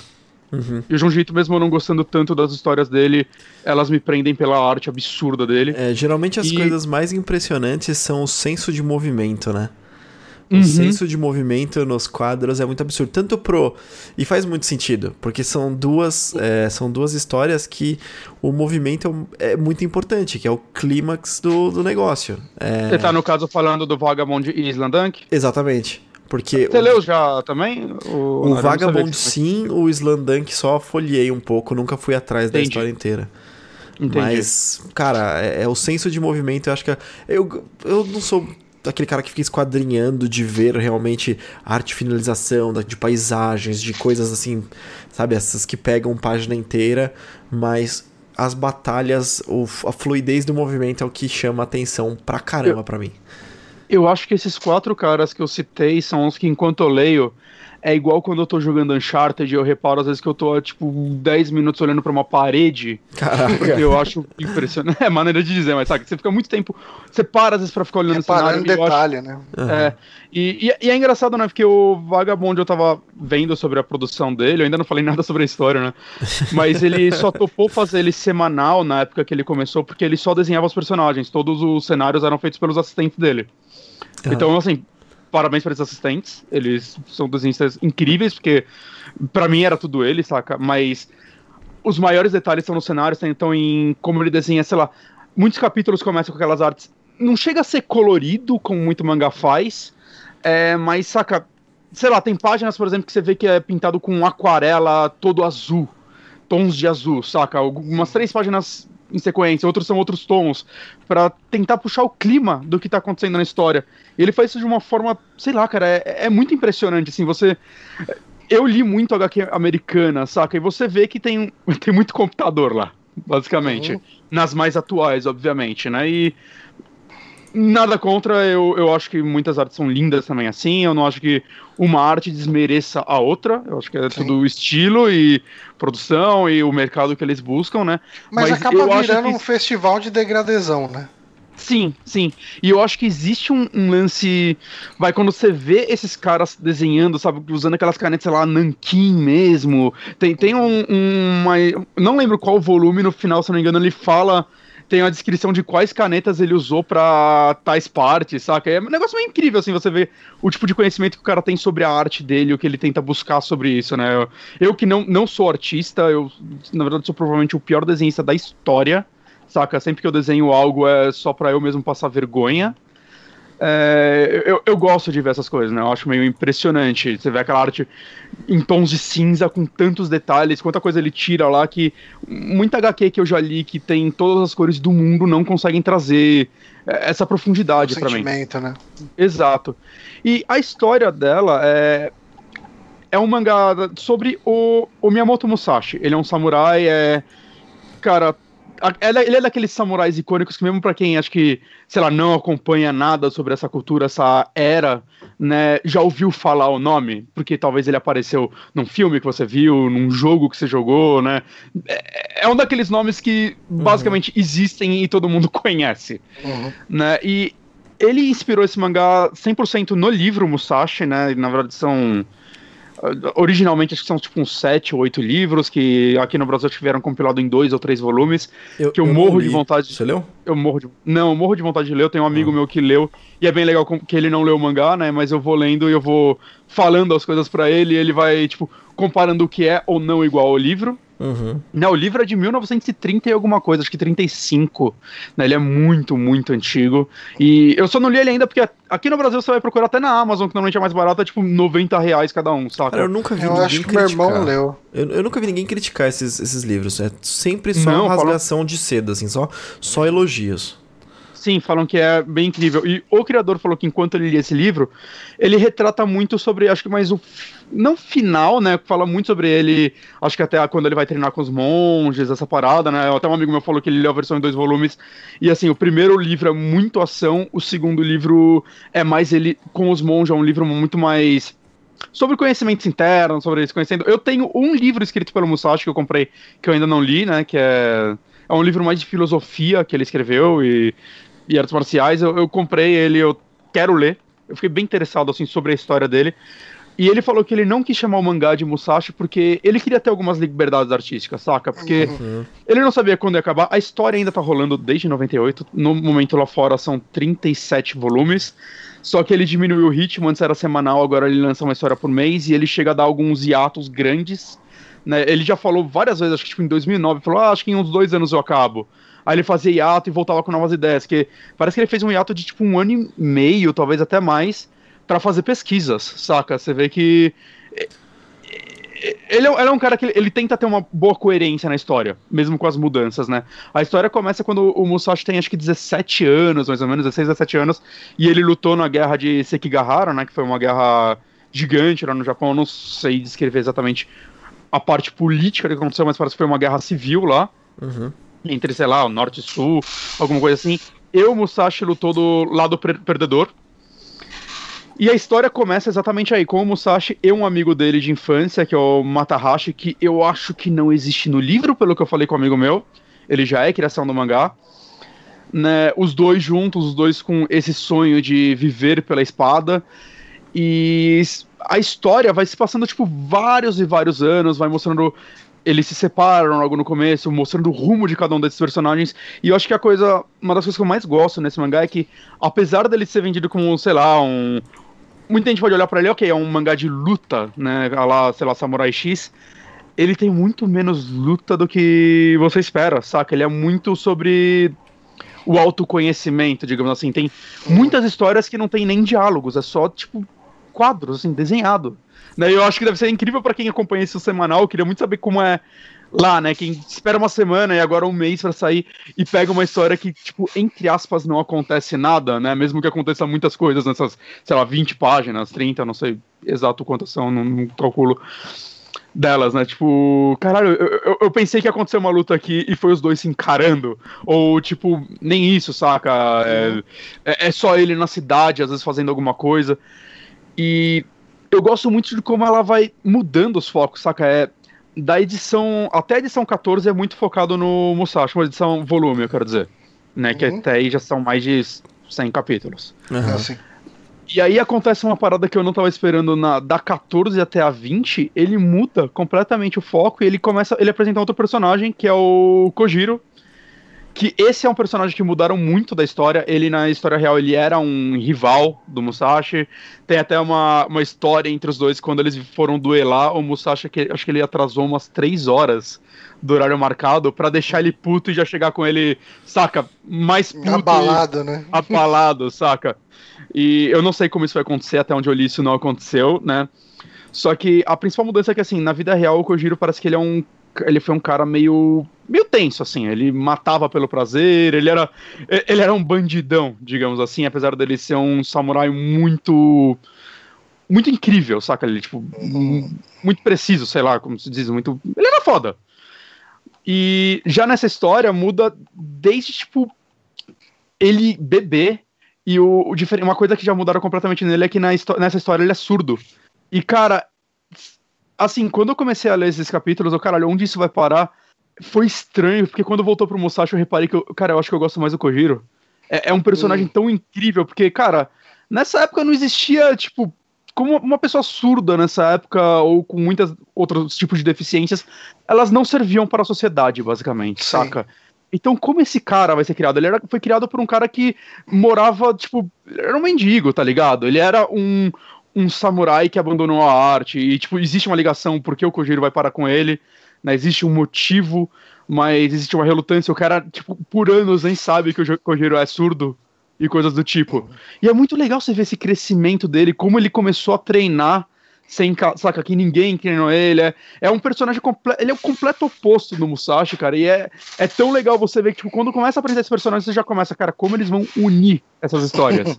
e, cara, é, é uma história que não tem medo de ser lenta. É, o Musashi é um personagem que cresce muito também, porque no começo a única coisa que eu pensava é, cara, esse maluco é um escroto. Saca? Porque eu tô torcendo por ele. Ele é um cara que entra num dojo, ele é bom pra caralho, e fala, eu quero duelar com vocês de vida ou morte. Os caras são amigos, ele entra pro duelo e sai matando pessoas. Saca? Ele não é uma boa pessoa, de forma alguma. E, sei lá, uhum. samurais que viam pela espada era isso, né? Não era, não era nem considerado crime, porque ele venceu num duelo. Mas, saca? Ele não deixa ele de ser é. um escroto. E vai tendo o lance dele conhecendo outras pessoas no, no, processo, conhecendo pessoas melhores do que ele, é, pessoas que fazem ele encarar o medo de uma forma que ele não tinha encarado antes. É, ele conhece alguns monges que ele começa a tipo crescer em parte de filosofia, né? Ele vai envelhecendo na história e você vai vendo ele se mudar dessa pessoa extremamente agressiva que ele é, né? Que no, no onde ele morava na vila de Miyamoto ele era conhecido como demônio, alguma coisa, saca? Uhum. Você vendo ele, ele mudar disso para virar uma pessoa mais pacata, né? E provavelmente isso vai juntar com o livro, com a partes que ele para de lutar e começa a virar um monge, começa a escrever. Eu quero muito ver se, se chega nisso, né? Como eu disse, eu li até o volume 27, foi o último que saiu aqui, pelo menos desses lançamentos da Panini. E é o último dessa. de um arco. Esse, esse 27 é o que fechou um arco o, ar, o, 20, o volume 28 é o arco que tá até hoje, que é o 37, saca? Então já tá há muitos anos no arco atual e eu não sei nem do que ele se trata, não quis nem ler a sinopse, porque sei lá, não tem porquê, saca? Vou ler, vou acompanhar. Quero, quero, quero descobrir lendo, não, não vejo muito. O, o, que eu peguei de spoiler são coisas do livro que são coisas reais, né? O mangá pode mudar essas coisas, mas eu recomendo muito esse mangá, assim, ele é. Ele é bem fácil de ler, como eu disse, porque tem muita página que até não tem diálogo.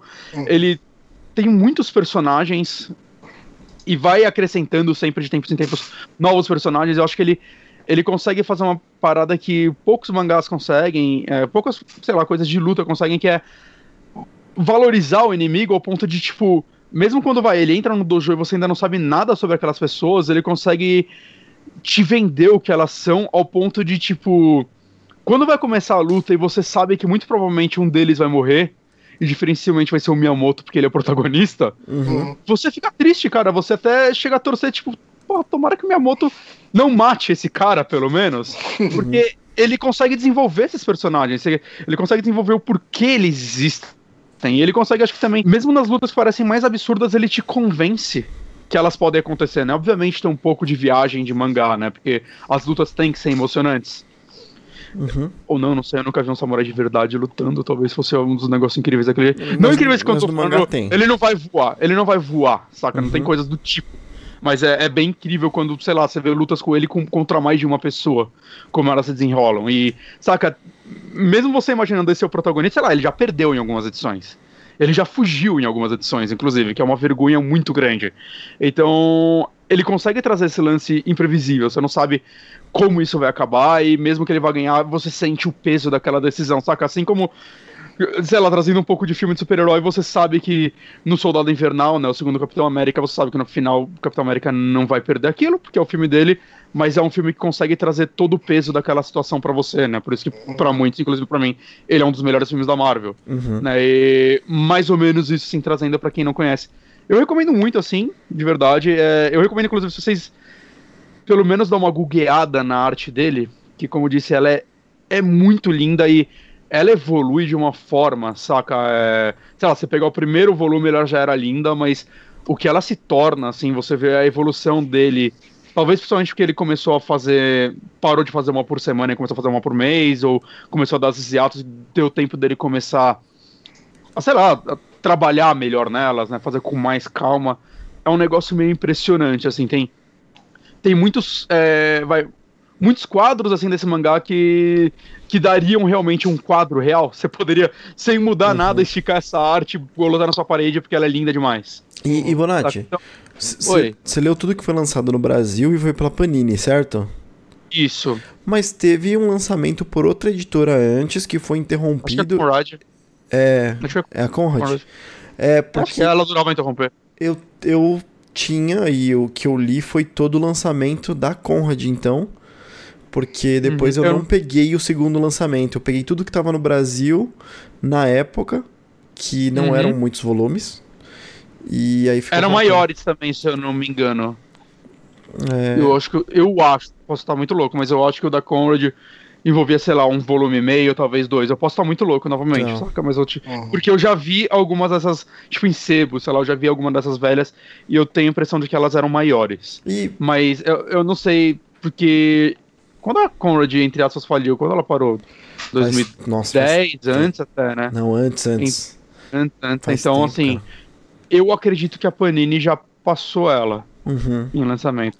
Não, já, já passou, já passou. Pelo número que você falou, já passou. Eu não tinha nem perto disso. Ah, tá. Mas é, eu, eu recomendo muito, gente. É, é um- como eu disse já, eu vou martelar de novo, é um dos melhores mangás que eu já li. Eu pretendo ler tudo que eu conseguir desse, desse autor, saca? Tudo que ele, que ele fez de tempos em tempos eu pre- pretendo ler, assim, conhecer o, o trabalho dele, porque é, é- é bem impressionante. E uma coisa que eu vi é que ele pratica esportes, né? na verdade ele escreve isso. E ele fala que muito do que ele traz os esportes dele, né? Isso daí tá escrito numa das- dos volumes ele tenta trazer para artes marciais, né? Que não deixa de ser também um esporte, né? O lance do autoconhecimento do seu corpo, essas paradas todas, Uhum. né? Que um atleta faz. Então, eu acredito que, tipo, daí venha um pouco do conhecimento dele, além das pesquisas, saca? O conhecimento mais físico do que ele tá fazendo no, no mangá. Muito bom. E nos outros dele, obviamente. Legal, eu, eu, eu você me animou, viu, pra voltar a ler, porque eu tenho. Eu, eu nem lembro São direito quantos volumes história. mesmo? Desculpa. No momento, lá fora tá no 37. 37, Isso. E, e nunca virou anime, tá? E assim. é, eu não sei se vai virar anime um dia, mesmo sendo um mangá que vendeu pra caralho, pelo que eu vi, ele vendeu 82 milhões de cópias pelo mundo, Uhum. Caramba. né? O que é um best-seller foda pra um mangá. Só que eu olho pra essa arte e eu falo, animar isso vai ser caro para um caralho. Ainda mais pela quantidade de história que tem, sei lá, um anime de temporada, saca? 12 episódios não vai avançar nada dessa história, ao menos que eles É. cortem muita coisa ou transformem ela numa história de ação muito rápida que vai deixar tirar tudo que é interessante dela. essência. Ou façam o que fizeram com Berserk, que tipo falam, "Ah, arte pra quê? Quem precisa de arte? Uhum. Vamos transformar nesse negócio que vai fazer uns gifs da hora aí no Twitter pra galera ficar que pelo amor de Jesus, cara, o que é aquele Berserk, né, gente? É, pelo menos os GIFs são engraçados. E, e quando eu vi os primeiros gifs, eu falei, ah, deve ser frame específico que nem Dragon Ball. Não, não. É o negócio inteiro assim mesmo, cara. A galera conseguiu é, manter aquela qualidade durante 20 minutos, inclusive, eu acho que é um trabalho difícil. Eles estão de parabéns. É, tá certo. Ah, a gente tem mais indicação pra hoje? O Honori tinha mais uma pra falar? Eu tenho mais uma sim. Vou, vou. Você quer falar. Ou você prefere que eu, que eu fale do, do Bloodstained lá? Aí, com você, com você. Eu não joguei Bloodstained. É, eu não então sei. eu não sei. É que assim, bom, fala a sua, daí se der tempo eu falo do Bloodstained. Que eu já terminei, né? Então. A minha, a minha eu vou falar meio que rapidinho, porque eu posso falar das premissas e a gente já trouxe aqui falando da premissa quando seria lançado. Que é, eu assisti Cargo. É, Cargo, Ah, ele foi lançado. Ele é um original Netflix, produ- produção Netflix. Eu não sei exatamente quem é o estúdio, mas é dinheiro Netflix, né? Então é ruim. É, é um bom filme. A premissa é o seguinte: aconteceu o apocalipse zumbi, então você já come- começa quando ele já aconteceu. Ele é baseado num curta-metragem de 7 minutinhos, muito interessante. Muito interessante, uma das a É melhor. bem legal. Eu acabei assistindo depois que você falou dele. É muito, muito bom. Então, o... eu tava bem reticente com esse filme porque, pra mim, seria aquilo esticado em uma hora e meia. É, por isso que eu não vi, inclusive. Bom, foi isso. É aquilo esticado em uma hora e meia com um monte de injeção de linguiça, tá? Pronto. É, Próximo. próximo. Mas. é, bom, o que que tem? Eu, eu, eu, eu vi o trailer, eu quero falar, eu vi o trailer e assim, começou, ah, ok, tá parecendo com curta, parece ser legal. Aí começou a esticar, aí começou a esticar. O trailer já é maior que o curta, Cara, provavelmente. O curta tem E 7 eu, minutos, nossa. o trailer tem 2 minutos e pouquinho. Cara, então você já. Meu, peraí, tem uma coisa muito estranha aqui, né? É, exato. E aí começou, putz, olha esses personagens, eu tipo. é, Normalmente quando eles pegam um curta muito criativo e transformam em filme, raramente isso funciona. Isso daí eu, É. eu, eu reparo, assim, e eu, eu fiquei bem receoso, apesar de curioso. O trailer não pareceu ser ruim, só pareceu ser, tipo, uma versão inferi É. inferior e esticada de uma parada de Cê- 7 minutos. Sabe qual é o problema? O, o, o, o curta tem um twist muito importante no final. Tem um Uhum. negócio no final que você, caralho, que foda isso. É muito original, é muito interessante. Uhum. E sabendo desse twist, que não acontece igual no filme, mas sabendo desse twist, é, eu já tava super reticente, sabe? Meu, peraí, como é que. Como é que vão adaptar isso? Sério que vão chegar lá no mesmo lugar? Enfim, mas, bom, qual é a história dele? Ah, o ator principal é o Martin Freeman, que é o Bilbo, né? É, sabia que eu uhum. conhecia ele. ele, ele tem uma atuação bem legal. E a ideia é que ele está sobrevivendo com a família dele. E, e essa eu posso falar tranquilamente, mas a, a esposa dele, ela vira um zumbi logo no começo do filme.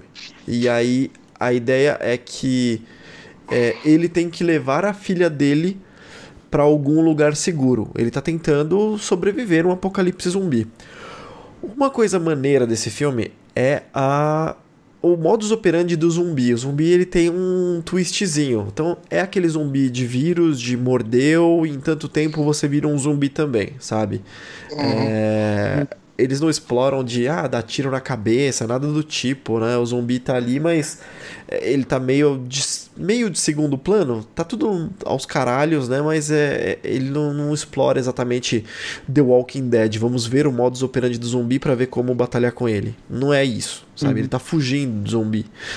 E- É, porque também, cara, é, explicar agora como funciona zumbi pro telespectador é tipo mostrar o tio Ben morrendo, tá ligado? É, é exato. cansativo. Não precisa mais. É, exatamente. Vamos fazer filmes que já supõem que a galera sabe. Mas esse tem uma coisinha Chega. legal de zumbi que assim, os zumbis eles meio que soltam uma gosma pelos olhos, assim, pelos orifícios, que faz com que eles fiquem meio no escuro, assim, durante um, um certo processo deles. Eles meio que têm que, que se incubar, sabe? É, existe uma menção no filme que é: eles precisam do escuro, sabe? Uma, um certo personagem fala.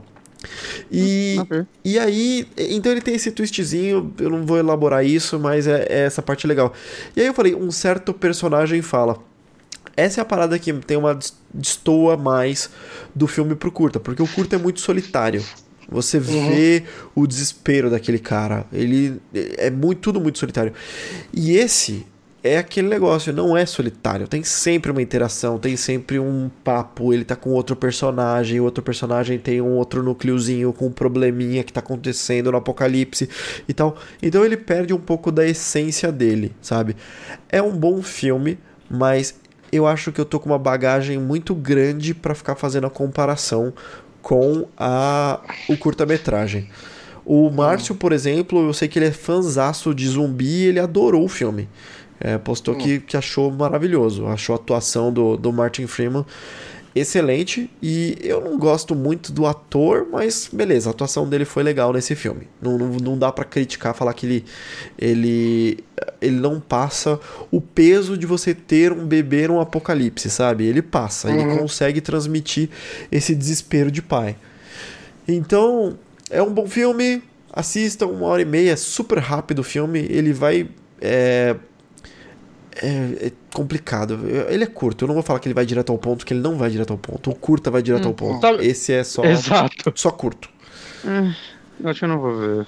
Não, vê, é uma hora É. e meia, Bonatti. Não, não é tão ruim Não. assim, não, cara. É, é, então, não, não, é que tem muito filme que eu quero ver que eu sei que eu vou gostar mais, que eu já tô com preguiça, saca? Tá, joga lá na lista, vai que, né? É, ah, não, eu botei na lista, porque a lista do Netflix tá quase virando uma lista de rejeição. Saca? Eu boto na lista pra ver e eu acabo nunca vendo mesmo. Mas. Mas é isso, esse é cargo, gente. É rapidinho, porque é, eu não vou spoiler que tem um twistzinho, tem um jeito como acontece. Pra, pra, pra quem viu o curta, o, tem um, algum twist além do curta? Ou tem algo, tipo, tem algo que vai que vai me impressionar mesmo já tendo visto o curta? Entende? Tipo, um twist diferente do curta ou além daquele? Não, o twist do curto é muito melhor que esse. Ah, ok. Desculpa. Vou ver sim. É, desculpa. o twist do curto é muito melhor que esse, cara. Ele, ele, ele flerta com isso, sabe? Ele flerta com fazer aquela, aquela coisa que ele faz no, no curta, mas ele não faz. Então, é. Foi mal, gente. Essa é quase uma contraindicação, mas. Sabe o que é Não, pior? tudo bem. Eu, eu, que- eu, eu tô tão broxado com esse filme que é capaz que eu vejo. Eu sou desses. Caralho. Que merda. É. E eu acho que pra finalizar então o programa, eu vou falar um pouquinho do Bloodstained uh, Curse of the Moon. É um nome tão derivativo que, que até dá uma.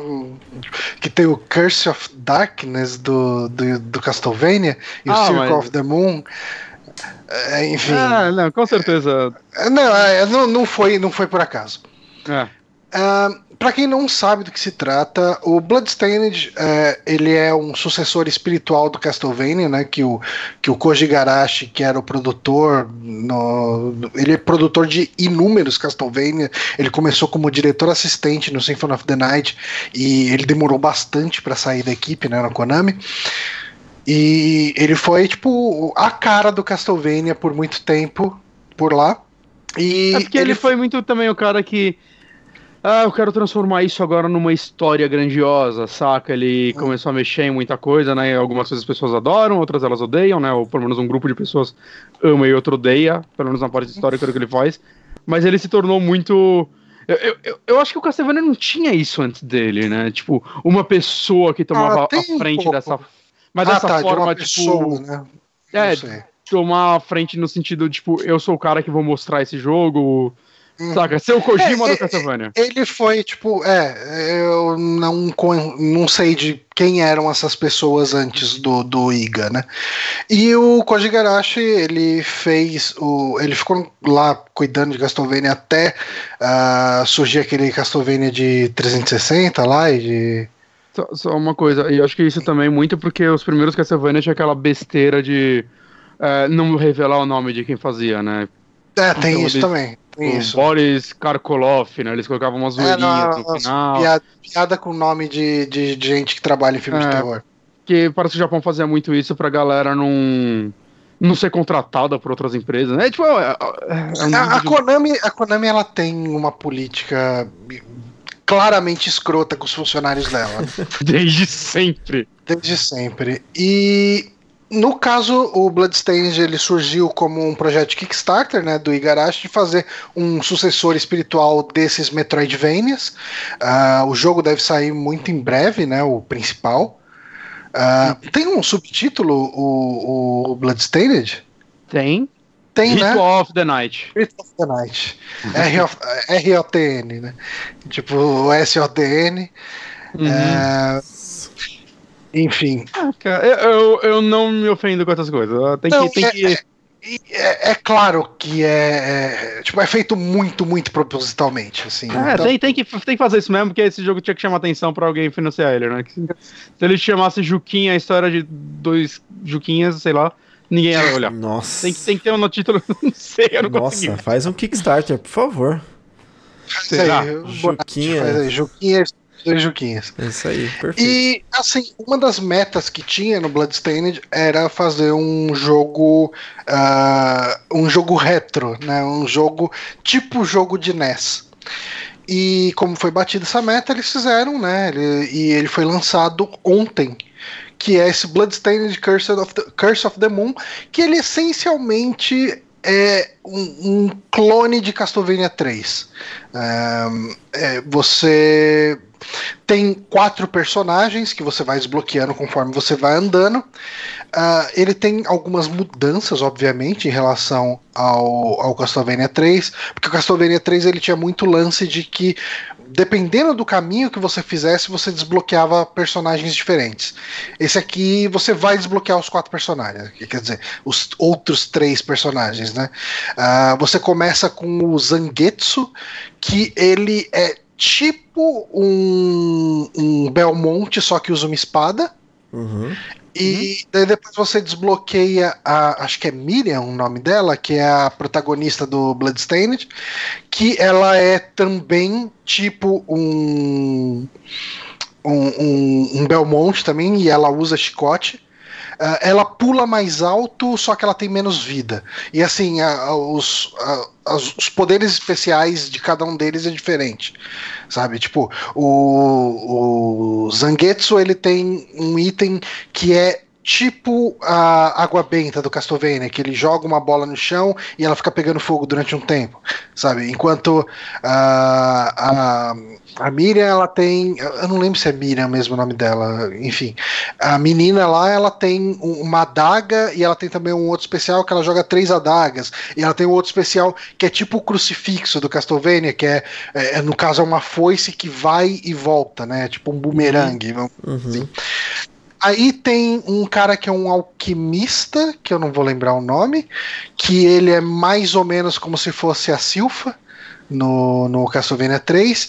Ele tem bem pouca vida, mas ele tem uns poderes. Os poderes especiais dele são bem legais, assim, eles causam bastante dano. Uh, o, o, mais comum dele é um campo de, de. Não um campo de força, mas tipo um círculo de fogo que fica em volta dele e, e você destrói inimigos e tiros de inimigo com isso, e ele custa mó pouquinho de energia, né? E uhum. tem um outro cara lá que eu também não vou lembrar o nome, que é tipo o Alucard do Castlevania 3, que ele vira morcego e ele atira morcego. Um, então, assim, ele, ele é tão Castlevania 3 e tão NES quanto um Oniken é, vai, tipo um, um, Ninja Gaiden da vida, vamos colocar assim. Uhum. Ele é menos punitivo que os jogos de NES. Ele é, tem eu gráficos... comecei Eu comecei a jogar ele, eu tava muito, ah, como eu, eu financei a ganhar a versão do Switch, mas teve um delay, né, na entrega das keys, então eles eram uma provisória pra gente pra é. PC, né? Aí eu falei, ah, ok, eu vou jogar aqui no PC no casual, pra que quando chegar no Switch eu quero jogar no veterano. Meu amigo casual chega a não ter graça. É, então, eu joguei no. Eu joguei no veterano de cara e foi um desafio ok. Eu terminei em um pouco menos de 3 horas. Hum, uh, ok, pra um jogo e... nesse estilo, eu acho que é um bom tempo. Um bom tempo, e ele uhum. tem, eh, diferente de jogos de NES, ele tem meio que um save, né? Tipo, uhum. você pode parar a qualquer momento e quando você retomar, você retoma da última fase que você parou. Uhum. E ele tem umas coisas extras, né? Tipo, quando você vai começar o jogo, tem tipo um modo de jogo e duas interrogações. Você liberou elas quando você terminou? Eu sei que eu liberei um modo Nightmare. Que hum. deve ser bem mais difícil, enfim. Uhum. Mas eu não vi ainda o que mais que ele desbloqueia. Mas, assim. Um, você tem caminhos alternativos nas fases. Inclusive, assim, tem uma caveirinha que ela te aponta um caminho. Eu acho que a caveirinha aponta o caminho mais fácil, eu não tenho certeza. Ou mais curto. Uh, e só que nem sempre você tem como alcançar esse caminho, por quê? Cada vida que você tem, é, ela equivale a uma, a, a, uma vida dos quatro personagens, ou de, do quanto de personagem que você tiver desbloqueado. Quando você perde um personagem, você não consegue mais mudar para aquele personagem enquanto todos não morrerem. Uhum. Então vamos colocar assim: eu tô na minha primeira vida.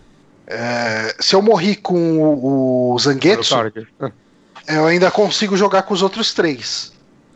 E não conta que eu perdi uma vida. Até que você uhum. morra com os outros três, que aí sim começa a segunda vida dos quatro. Exato. Caraca, cada vida, então, na verdade, são quatro vidas. Isso deve ajudar a deixar o jogo bem mais fácil também, né? Sim, sim. Talvez no modo Nightmare da vida isso uhum. contar, não sei. Acredito Mas, que sim é assim, isso é uma coisa boa e uma coisa ruim. Porque às vezes você vai ter um canto que você quer ir que só dá para ir com o Alucard lá. E assim, daí você vai ter que você vai ter que fazer um desvio, ir por um outro caminho, que talvez seja um caminho pior, talvez você deixe de pegar algum power up, porque ele tem alguns power ups de aumentar a barra de vida permanentemente, uhum. a, aumentar o, o, o, especial, né, permanentemente, aumentar a força e a defesa. Uhum. E dá para você, acho que voltar às fases, porque eu na primeira fase achei um lugar que eu não conseguia acessar, e aí quando eu liberei na segunda fase a menina, ela Sim. tem aquela, aquela rasteirinha dela que ela serve pra ela passar por alguns buracos. Sim. E eu daria para entrar nesses buracos com ela, então não sei se dá pra depois ter um New Game Plus que você rejoga com todos desde o começo e consegue ir pra essas áreas. Eu quero. Fiquei curioso para saber como acesso lá. Ou é. se é um level select, é, alguma coisa do tipo. É bem possível. E, e assim, cara, eu gostei bastante dele. É, ele é um jogo bem legal. Ele tá custando no Steam, acho que 20 e poucos 20, reais. 20 reais e 60 centavos. Uhum. Assim, ah, porra, mas você terminou em três horas e tal. Cara, eu acho que vale. E tem replay, né? É um jogo que tem um replay, se você quiser tem jogar os outros modos. Mas assim, mesmo que eu não for. Eu dificilmente vou jogar o replay, eu não me vejo jogando no modo Nightmare nem nada do tipo. Uhum. Uh, eu, eu saí satisfeito, sabe? Com. Foi. Assim, eu, eu peguei esse jogo porque eu apoiei o Kickstarter, né? É, hum... Eu pegaria mesmo se eu não tivesse apoiado, saca? Eu, eu acho que, inclusive, uma coisa que a gente falou, mas que eu achei legal é que quando você apoiou, uh, o apoio Kickstarter, tinha uma meta lá, né? Que ah, se bater tanto, vai ter um jogo extra, alguma coisa assim. Eu pensei, ah, vai ser qualquer coisa, saca? Um minigame, alguma coisa do tipo. E eu achei que eles fizeram certo em basicamente não mostrar esse jogo até, sei lá, uma semana antes dele sair. Ah, sim.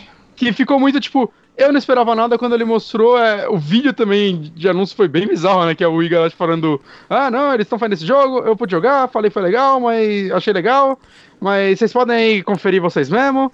E aí ele mostrou o trailer rapidinho do jogo e eu, caraca, velho, é, é um negócio que bem além do que eu esperava. Ao ponto de, tipo, eu tinha esquecido que tinha esse jogo Sim, extra. sim, porque eu imaginei que ele fosse ser, como ele é da Indie Creates também, eu uhum. imaginei que ele fosse ser no nível daquele subjogo do Mighty Number, Mighty Number 9, não, do uh, Gunvolt. Gunvolt. Uhum. Porque teve um que saiu pro Switch, que dizem que é bom, né? O, o, o Márcio falou num saque, falou que é muito bom, mas teve um do 3DS. Sim, sim, Se você comprasse em pré-venda, na primeira semana, o Gunvolt, você ganhava esse jogo. Ele é um joguinho ok, ele é um clonezinho de Mega Man. E, só que ele é um clonezinho bem abaixo, sabe? Tipo, é, uhum. é, é um jogo que, ok, pelo menos eu ganhei de graça, tô feliz, mas se eu tivesse pago por esse jogo, eu não. Eu ficaria triste. Sim. E, e esse jogo aqui, eu já acho que ele vale o que eles estão pedindo, sabe? Eu acho que ele é bem bonito, inclusive. Eu acho que, saca, a arte dele emula 100% aquela arte do Nintendinho. Só que eu sinto que eles dão aquela roubada que o Danilo mesmo falar que ele dá, né? Principalmente porque o Nintendinho nunca roda, eu acho que não rodaria esse jogo, ainda mais com esse frame rate estável, né? É um lance que eu tava falando com o Johnny, como eu tô bravo que eu tô jogando Mega Man 3 e eu tô chegando a não me divertir com aquele jogo de tanto frame rate cagado que esse jogo tem, mesmo na versão de PlayStation 4, porque vamos conservar a história, vamos lançar cagado como era. Não vamos nem dar a opção de você poder jogar uma versão decente e, e manter a versão histórica para quem quiser jogar ruim. Sabe uma é. coisa que esse jogo tem claramente melhor do que Castlevania 3 ou os Castlevanias de NES?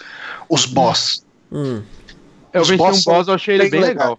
São bem legais os bosses, sabe? O, tipo, o... os boss do, do dos jogos de NES, essencialmente eles eram inimigos com mais vida, sabe? Tipo, é, eram uns inimigos grandão, você tinha um ou outro padrão, mas eles eram extremamente punitivos e muito pouco inventivos. Geralmente era um bichão que corria na sua direção e te atacava, sabe? Tipo, esse aqui geralmente é uma coisa mais de padrão, de você identificar o padrão e subir numa plataforma e sair da plataforma na hora certa. E eu acho bem mais interessante. É, acaba sendo, acaba sendo. Então, ele tem muito mais uma cara de boss de Mega Man do que boss de Castlevania, sabe?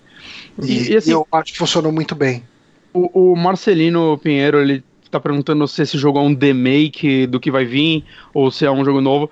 Ele, pelo que eu sei, ele é funciona como um prequel do que vai vir, então ele é um outro jogo. O que vai vir vai ter aquele ele vai ser o que a gente conhece como Metroidvania, né? Que é aquele grande mapa aberto que você vai explorar, backtracking e tudo mais, né? Assim como o Symphony of the Night, o Metroid, né? jogos mais atuais, o Ori, sei lá.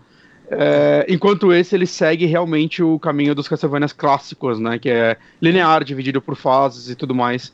O que eu acho que também foi uma decisão bem acertada, né, cara? É, é interessante que, ah, eu quero reviver esse tipo de Castlevania. E eu sinto que eu revivi dois jogos que eu gostava muito, porque eu vejo os dois estilos de Castlevania como dois jogos diferentes. Sim. Eu revivi os dois jogos que eu gostava muito numa tacada só. Uhum. E eu tô empolgado porque, sei lá, eu só joguei uma fase desse, mas eu gostei, saca? Pra um bônus ele superou completamente minhas expectativas. Isso me anima porque vai vir, porque apesar do que vai vir o, o, o normal, eu achar que ele tá bem feio, o que eu vi dele de gameplay e tal me agradou, e eu vi pessoas que jogaram ele falando bem, que ele tem aquele fio dos Castlevanias que você espera que ele tenha. Então, beleza, saca? O... Ah, que saudades eu tenho de Castlevania. Acho que o Johnny também. Saca, mas. Uhum.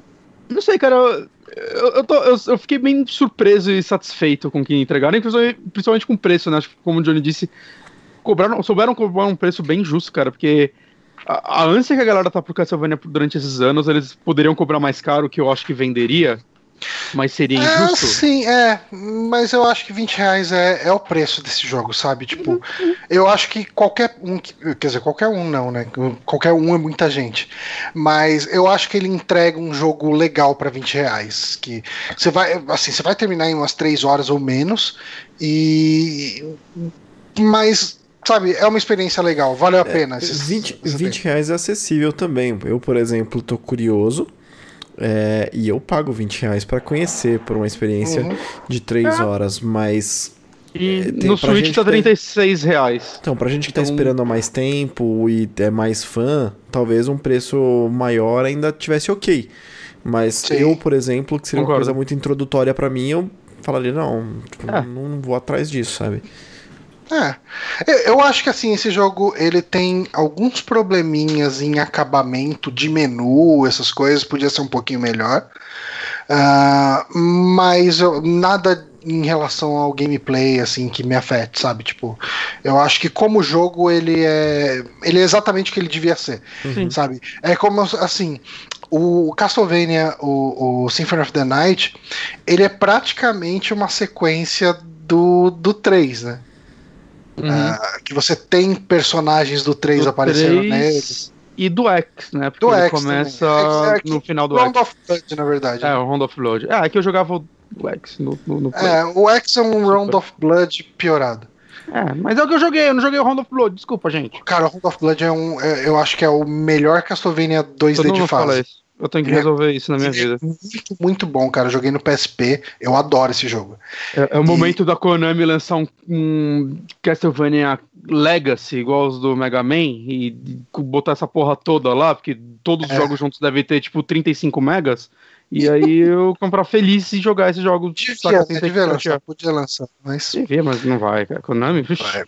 É, mas, ah, cara, eu acho que funciona bem, porque esse jogo acaba sendo o prequel do Ritual of the Night. Uhum. Então, é, é praticamente a mesma coisa, sabe? Uhum.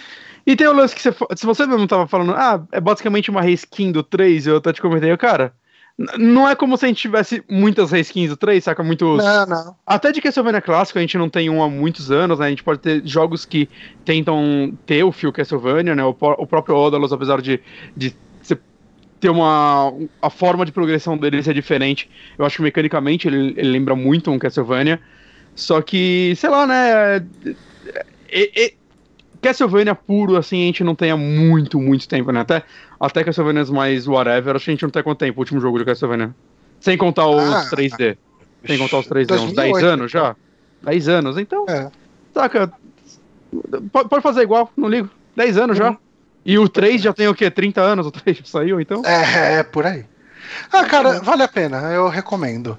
Uhum. Bom, dito isso, então, acho que essas foram as nossas indicações essa semana. A gente falou bastante coisa bacana. Uhum. Ah, espero que vocês tenham curtido esse programa. Desculpa, o meu cabelo tá bem bagunçado. Eu tô aproveitando minha última semana de férias, ficando deitado na cama assistindo Brooklyn Nine-Nine, da hora que eu acordo até a hora de fazer qualquer outra coisa. Isso aí. E é isso, então. Obrigado a todo mundo que tá acompanhando. Um forte beijo e um grande abraço. E até semana que vem. E tchau.